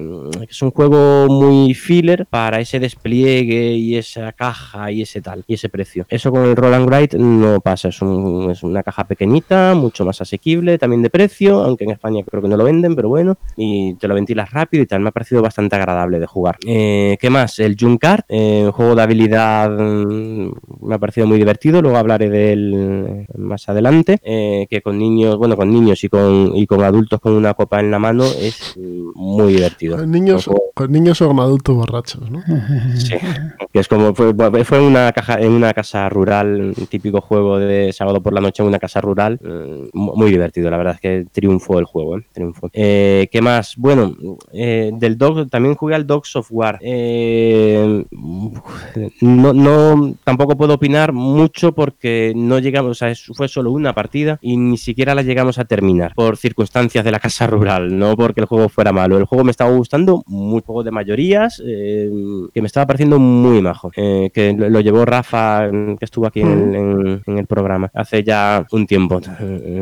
El- Rafa estuvo aquí en el programa de Marco Polo. Polo. Mm, Pues llevó este juego y la verdad es que la impresión fue muy buena, muy buena, pero como tampoco llegamos, ni siquiera llegamos a terminar una partida, pues tampoco puedo hablar más del juego. Es un juego de Edge eh, originario de Culmini or Not. Sí, sí, sí, con sus eh, sobreproducción brutal, tiene unas, unas minis que son unos cabezones increíbles, eh, pero bueno, pero lo que es el juego tiene unas mecánicas que funcionan, no sé, me- al principio, mm, a medida que lo explicaba, no, no sé, no, pero, pero a medida que vas entrando en un juego, caramba, eh, me, que- me, me fastidió tener que interrumpir esa partida. Y además eh, baratito, ¿no? Yo creo que se saldó el juego, no, no tuvo mucho éxito. Sí, tiene pinta de estos soldados de Edge. Y luego, ¿qué más? He jugado también al Chat and Match, que ya hablaste tú, al borde, bueno, y el resto que ya los hemos hablado en, En la charleta. en la charleta. Sí, el borde exterior, el Babilonia, el Destiny, y creo que por mi parte ya está. Muy bien. No hay nada, Sí, nada más. por tu parte está, no, no veo nada más raro. Pictomanía, Pues- que también lo has jugado, eso sí. ¿Cuál? Pictomanía. Mm, ah, es verdad, sí, también. en la casa rural, sí, sí, no, no, no, no lo, no lo- no lo recordaba. Ese tipo de. Hombre, este la verdad es que mm, ser dentro de un tipo de juegos que a mí no me llaman nada, nada, nada la atención, pero nada, nunca me han gustado este tipo de juegos, pues este hombre se nota, eh, um, se nota cuando un diseñador es bueno y cuando uno es de los que hacen eh, hoy un, un Monopoly y mañana un bicho pinta. No, este, este es un buen juego, es divertido, sí. Ah, bueno, también he jugado Lord Hunters, pero este ya comento un poquito o ya Ya hablaremos. ya hablaremos. Vale, ya. Pues Pedro, ¿a qué le vamos a Pues yo, pues no hay dos sin tres. Yo he jugado muy poco, tampoco que es el Marvel Champions. He echado muchas partidas, ya llevaré como unas 20 partidas. La verdad es que este juego me encanta. ¿A solita- ¿En Me- solitario? En solitario y con dos pers- y con Roberto también y a tres he jugado también. Pero es un juego que a más de tres yo no jugaría. Yo creo que es un juego para solitario y para dos. Sí, yo creo que es un mejor número, vamos. Lo he jugado también a 3 y a 4 y gustándome, eh, me lo prefiero a 1 o a 2. Y, y en los, sí es cierto que los malos, eh, Clo y Rino, sí que se parecen un poco, pero lo que no entiendo es la gente que se queja de, de Ultron, porque la mecánica es, es, es es el más chulo, el de los, Sí. de los androides estos que tiene pululando a su lado. Sí, que te Entonces- un enjambre en cuanto te descuidas. Correcto, entonces a mí me parece, sí, es cierto que es el más difícil, yo creo que es el más difícil. Es, y también el más coñazo, entre comillas, porque es el más largo, por la partida se te hace más larga porque tienes que hacer más cosas para poder Sí. vencerle. Y es un juego difícil, o sea, la dificultad está bastante bien ajustada. Sí, estoy de acuerdo. Las primeras partidas que jugué con Clau, no, con Rino en nivel sencillo, me pareció mm, al revés, me pareció muy fácil, pero claro, es que ese es el introductorio. En Sí. cuanto juegas algo que no sea ese, ya empecé, ya, ya Rino en nivel experto, ya dije, "Ostras, Pues mira, Y de eh, hecho, y de yo, jugué con fácil, jugué contra Rino en nivel fácil con Capitana Marvel y Hulka y nos dio una soba que, que sí, que sí, que sí, que Rino, Rino no es tan fácil, ¿eh? Miguel porque es un superhéroe, pero no, No, es tan fácil el Rino. Este tipo de juegos además se me dan fatal, se me dan fatal. Y después de, o sea, con Clau y con Ultron, bueno, la última partida que juego con, a Ultron no le he ganado todavía. Eh, eh, jugué una partida que rocé la victoria, la rocé, estaba yo subido. y hasta que me di cuenta de que había jugado la partida entera sin, sin poner las cartas de aumento de, Ah, ataque, vaya, de ataque y de plan de, de, de Ultron. Sí, Así sí. que, pues nada, me habría metido la manta de palos de habitual.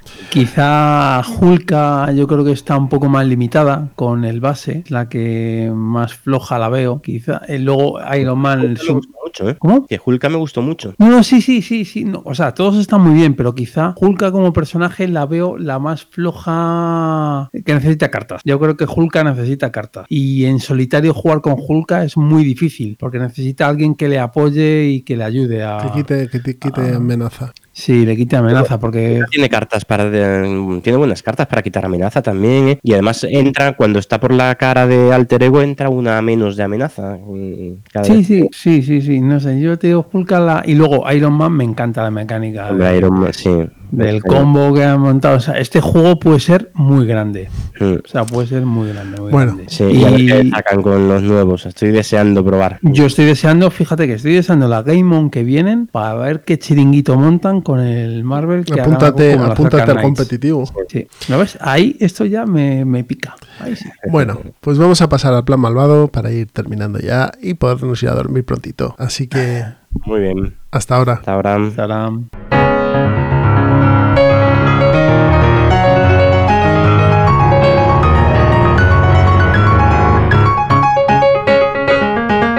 Ya se termina Ciudadano Mipel, pero no sin antes pasar por el plan malvado. Y antes de pasar por el plan malvado, vamos a contaros quién ha sido el ganador del sorteo del segundo año de Ciudadano Mipel. Eh, la pregunta que os hizo Pedro era qué juego del 2017 lo había petado, tenía tres, no, tenía dos expansiones, o mejor dicho, dos juegos adicionales y podías alicatar un baño con él. Y todos habéis acertado la respuesta, y la respuesta es el azul, exactamente. Entonces el juego que sorteamos es el Great Western Trail del año 2017. Os decíamos que íbamos a sortear un juego del 2017 también, pero en español con su expansión y un extra de casetas por si vienen mal en la caja. Así que completito, completito. Y Sí, que- porque este juego tuvo un problemilla de producción que entre las eh, casas negras y las blancas, creo recordar. Eso es, pues Pero trae, vamos, más que Oca lo... trae una bolsa de casas blancas enorme, el, Sí. el que nos, el que tenemos, el que hemos comprado.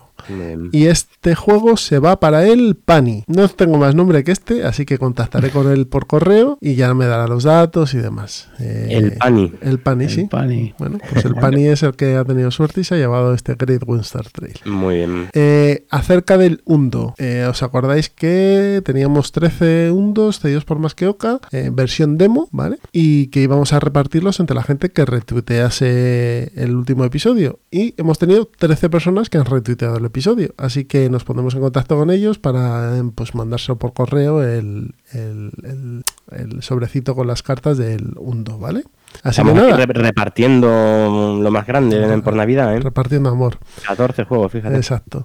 Y nada, estos han sido los ganadores, ya sabéis, los que eh, los que mandasteis los retweets, los 13 primeros, pues os lleváis el Undo y el Pani, que no sabemos su nombre de verdad, eh, se lleva el Great Western Trail con los rieles al norte y la, el set de casas blancas por si te vienen negras y no coincide. Así que nada, vamos ahora sí con el plan malvado y empieza Miguel, por favor, cuéntanos qué juego has traído. Muy bien, pues yo esta vez traigo uno, bueno, que ya estuve antes hablando un poquito de él, que es el Junkart. Junkart, un juego de habilidad del año 2016, eh, muy sencillote, o es, a par- pone a partir de 8 años, pues bueno, pues ya sabes, por tema de psicomotricidad, pues quizá esté bien, porque al final eh, lo que el juego se basa en una serie de figuras eh, 3D, de figuras eh, geométricas, en tubos, eh, cuadrados, tal, y que tienes que ir apilando eh, en función de unas reglas. Eh, esas reglas en cada partida son diferentes porque dependen de las cartas de ciudad que, que vayas a jugar y las incluso las torres pueden ser una propia por cada jugador o puede ser una torre común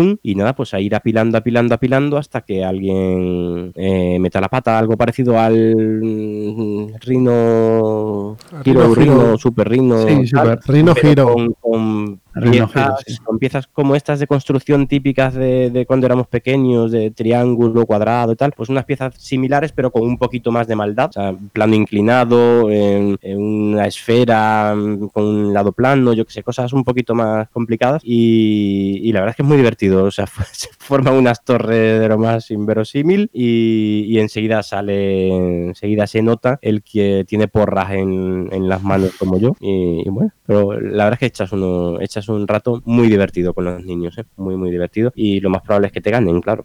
Estas cosas ya sabéis. Dedos Sí. finos, motricidad afinada, Sí. eh, reflejos eh, sin gastar, pues eh, claro. Sí, efectivamente. Tú, a, a mí me, me toca uno, por ejemplo, poner un plano, un plano, pues pones el plano a cholón así, plon, en, en- en el suelo, ¿no? Llega el niño y lo pone, el plano lo pone de pie, claro, pa- para, después llegar tú y, y- y encima de ese plano puesto de pie que tiene un filito de un milímetro, poner ahí una esfera. Yo sí, ya, ya la voy a poner.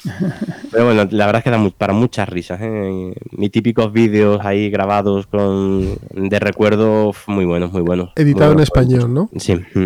Pues ya sabéis. Editado, en- sí. eh, ¿Quién lo ha traído aquí? Eh, estoy mirando. Yo creo que este lo trajo Ah, Ludonova. Ludonova, Ludonova. El Junkart. Mm. Pues ya sabéis, Junkart por Ludonova, un juego de habilidad manual. Pedro. Pues yo traigo el Catán Junior, pero el Catán Junior se llamó aquí en. eh, lo trajo de Vir, vamos, pero en realidad es Los Niños de Catán. Lo digo por si alguien lo quiere buscar en, en la BGG, que busque lo- lo- los chicos de Catán, porque hay un Catán Junior que también han sacado. se Este- llama este Catán no es Junior. este no es el del loro. cosa un poco rara. Este no es el del es loro. un juego Pedro. es de 2 a 4 que lo, lo diseñó Klaus. Teuber, como el original, vamos. Pedro. Y la verdad es que para niños a partir de 4 años, de 4 a yo creo a, 8, yo juego con niños de hasta 8 años y se entretienen. Yo me sorprendió. Es un juego muy, muy, muy sencillito, muy sencillito, muy sencillito. Una de las cosas que me gustan, que no sé si es de mi infancia o no, pero... Te iba a preguntar, que si este que estás comentando es el del loro en la portada o no. ¿El del, perdona? No, no. El del loro. El, el- el del loro en la portada es el Catan Junior. Vale. El, que yo digo es The Kids of Catan. Vale. Del 2003, el original. No sé en David cuándo lo sacaría aquí. Y, y una de las cosas que me gusta es que se juega dentro de la propia caja. Que eso no es como el laberinto mágico, es un detalle. No sé, a mí me gusta. Y básicamente es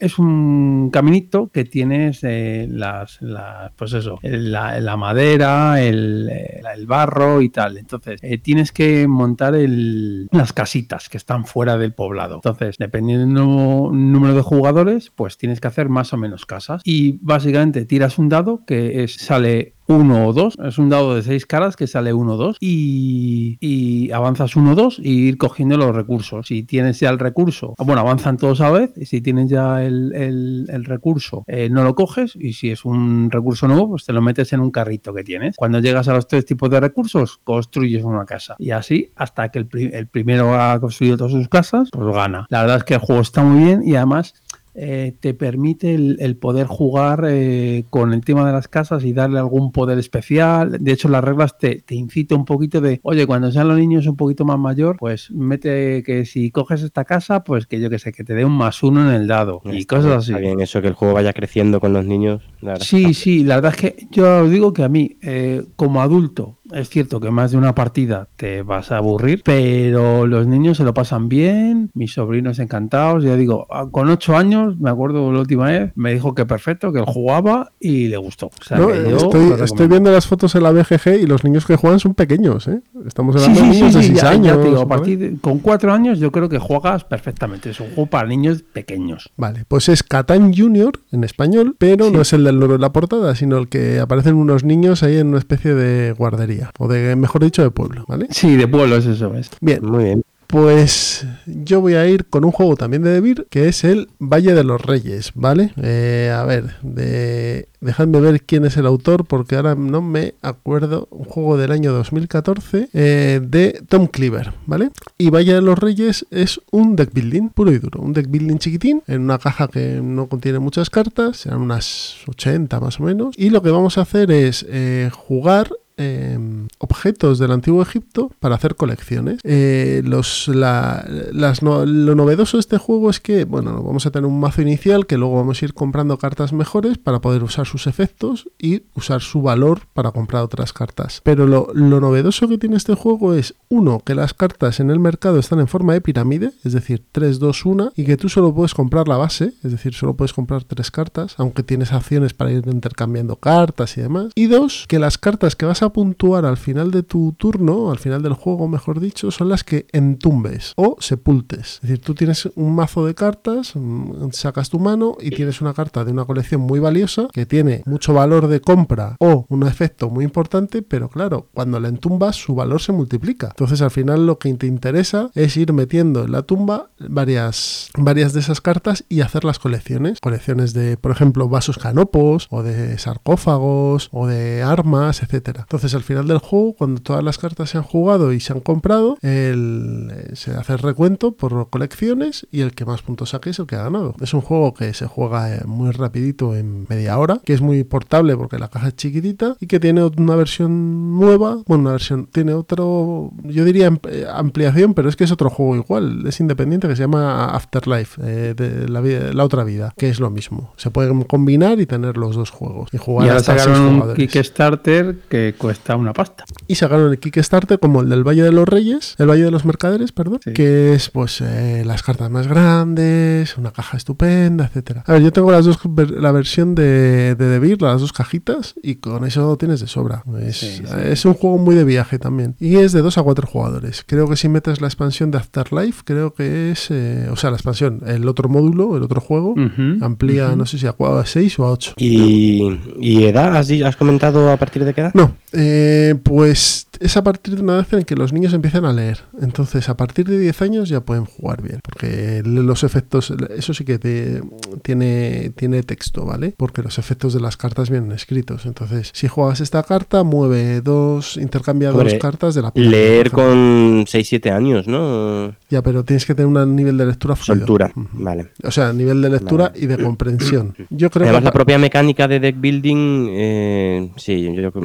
no es sencilla para niños pequeños. Esa mecánica, Nueve, mm, diez. sí, 10, 10 años yo creo que puede estar muy bien. Y vamos, y, y el concepto de entumbar lo cogen rápido. ¿eh? O sea, esto fuera, esto dentro, está, no sé. Muy buen juego este Valle de los Reyes. Muy bien. Pues nada, hemos hablado en el plan malvado de Junkart, juego de habilidad, de Catán Junior, juego herencia De tirar dados. del gran Catán, ¿no? Y de habilidad y de, y de tirar dados, como es el Catán, y, Sí. y de darse puñaladitas por la espalda, y un deck building que es el Valle de los Reyes. Pues nada, vamos a ir terminando. Eh, como sabéis, tenemos los métodos de contacto habituales, que es en los comentarios de iVoox, el correo que es ciudadanomipel.gmail.com y nuestro blog que es ciudadanomipel.wordpress.com y también el canal de Telegram, que ya somos 92 personas ahí metidas dentro, discutiendo sobre si el Kailus es mejor el nuevo o el antiguo y, y- y demás, y si el Time Stories habría que quemarlo o no. Y,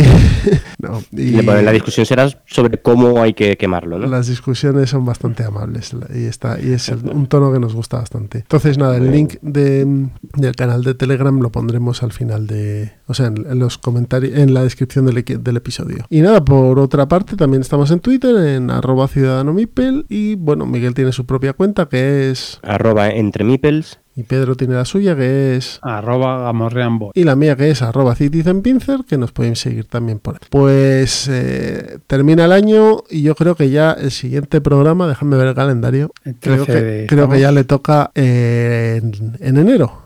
Así que. Si no, si no hay sorpresita en. Si no hay sorpresita. Así que si no hay sorpresita. hay que mantener el, el, suspense. El suspense. Eh, si no hay sorpresita, a todos los que nos escuchéis, muchas gracias. Como de costumbre, eh, es un placer intentar interactuar con vosotros, leer vuestros comentarios, etcétera. Y pasad unas buenas navidades y una buena salida y entrada de año. ¿Algo que decir? Nada, pues eh, lo mismo, un placer volver a estar aquí eh, después de la baja y, y, deseando volver a grabar eh, un programa más y que el 2020 nos traiga por lo menos tanto como nos ha traído este 19. Pues nada, poco puedo añadir, que un placer participar en el podcast y a por el siguiente programa. Pues nada, nos escuchamos antes de lo que creéis, así que hasta luego.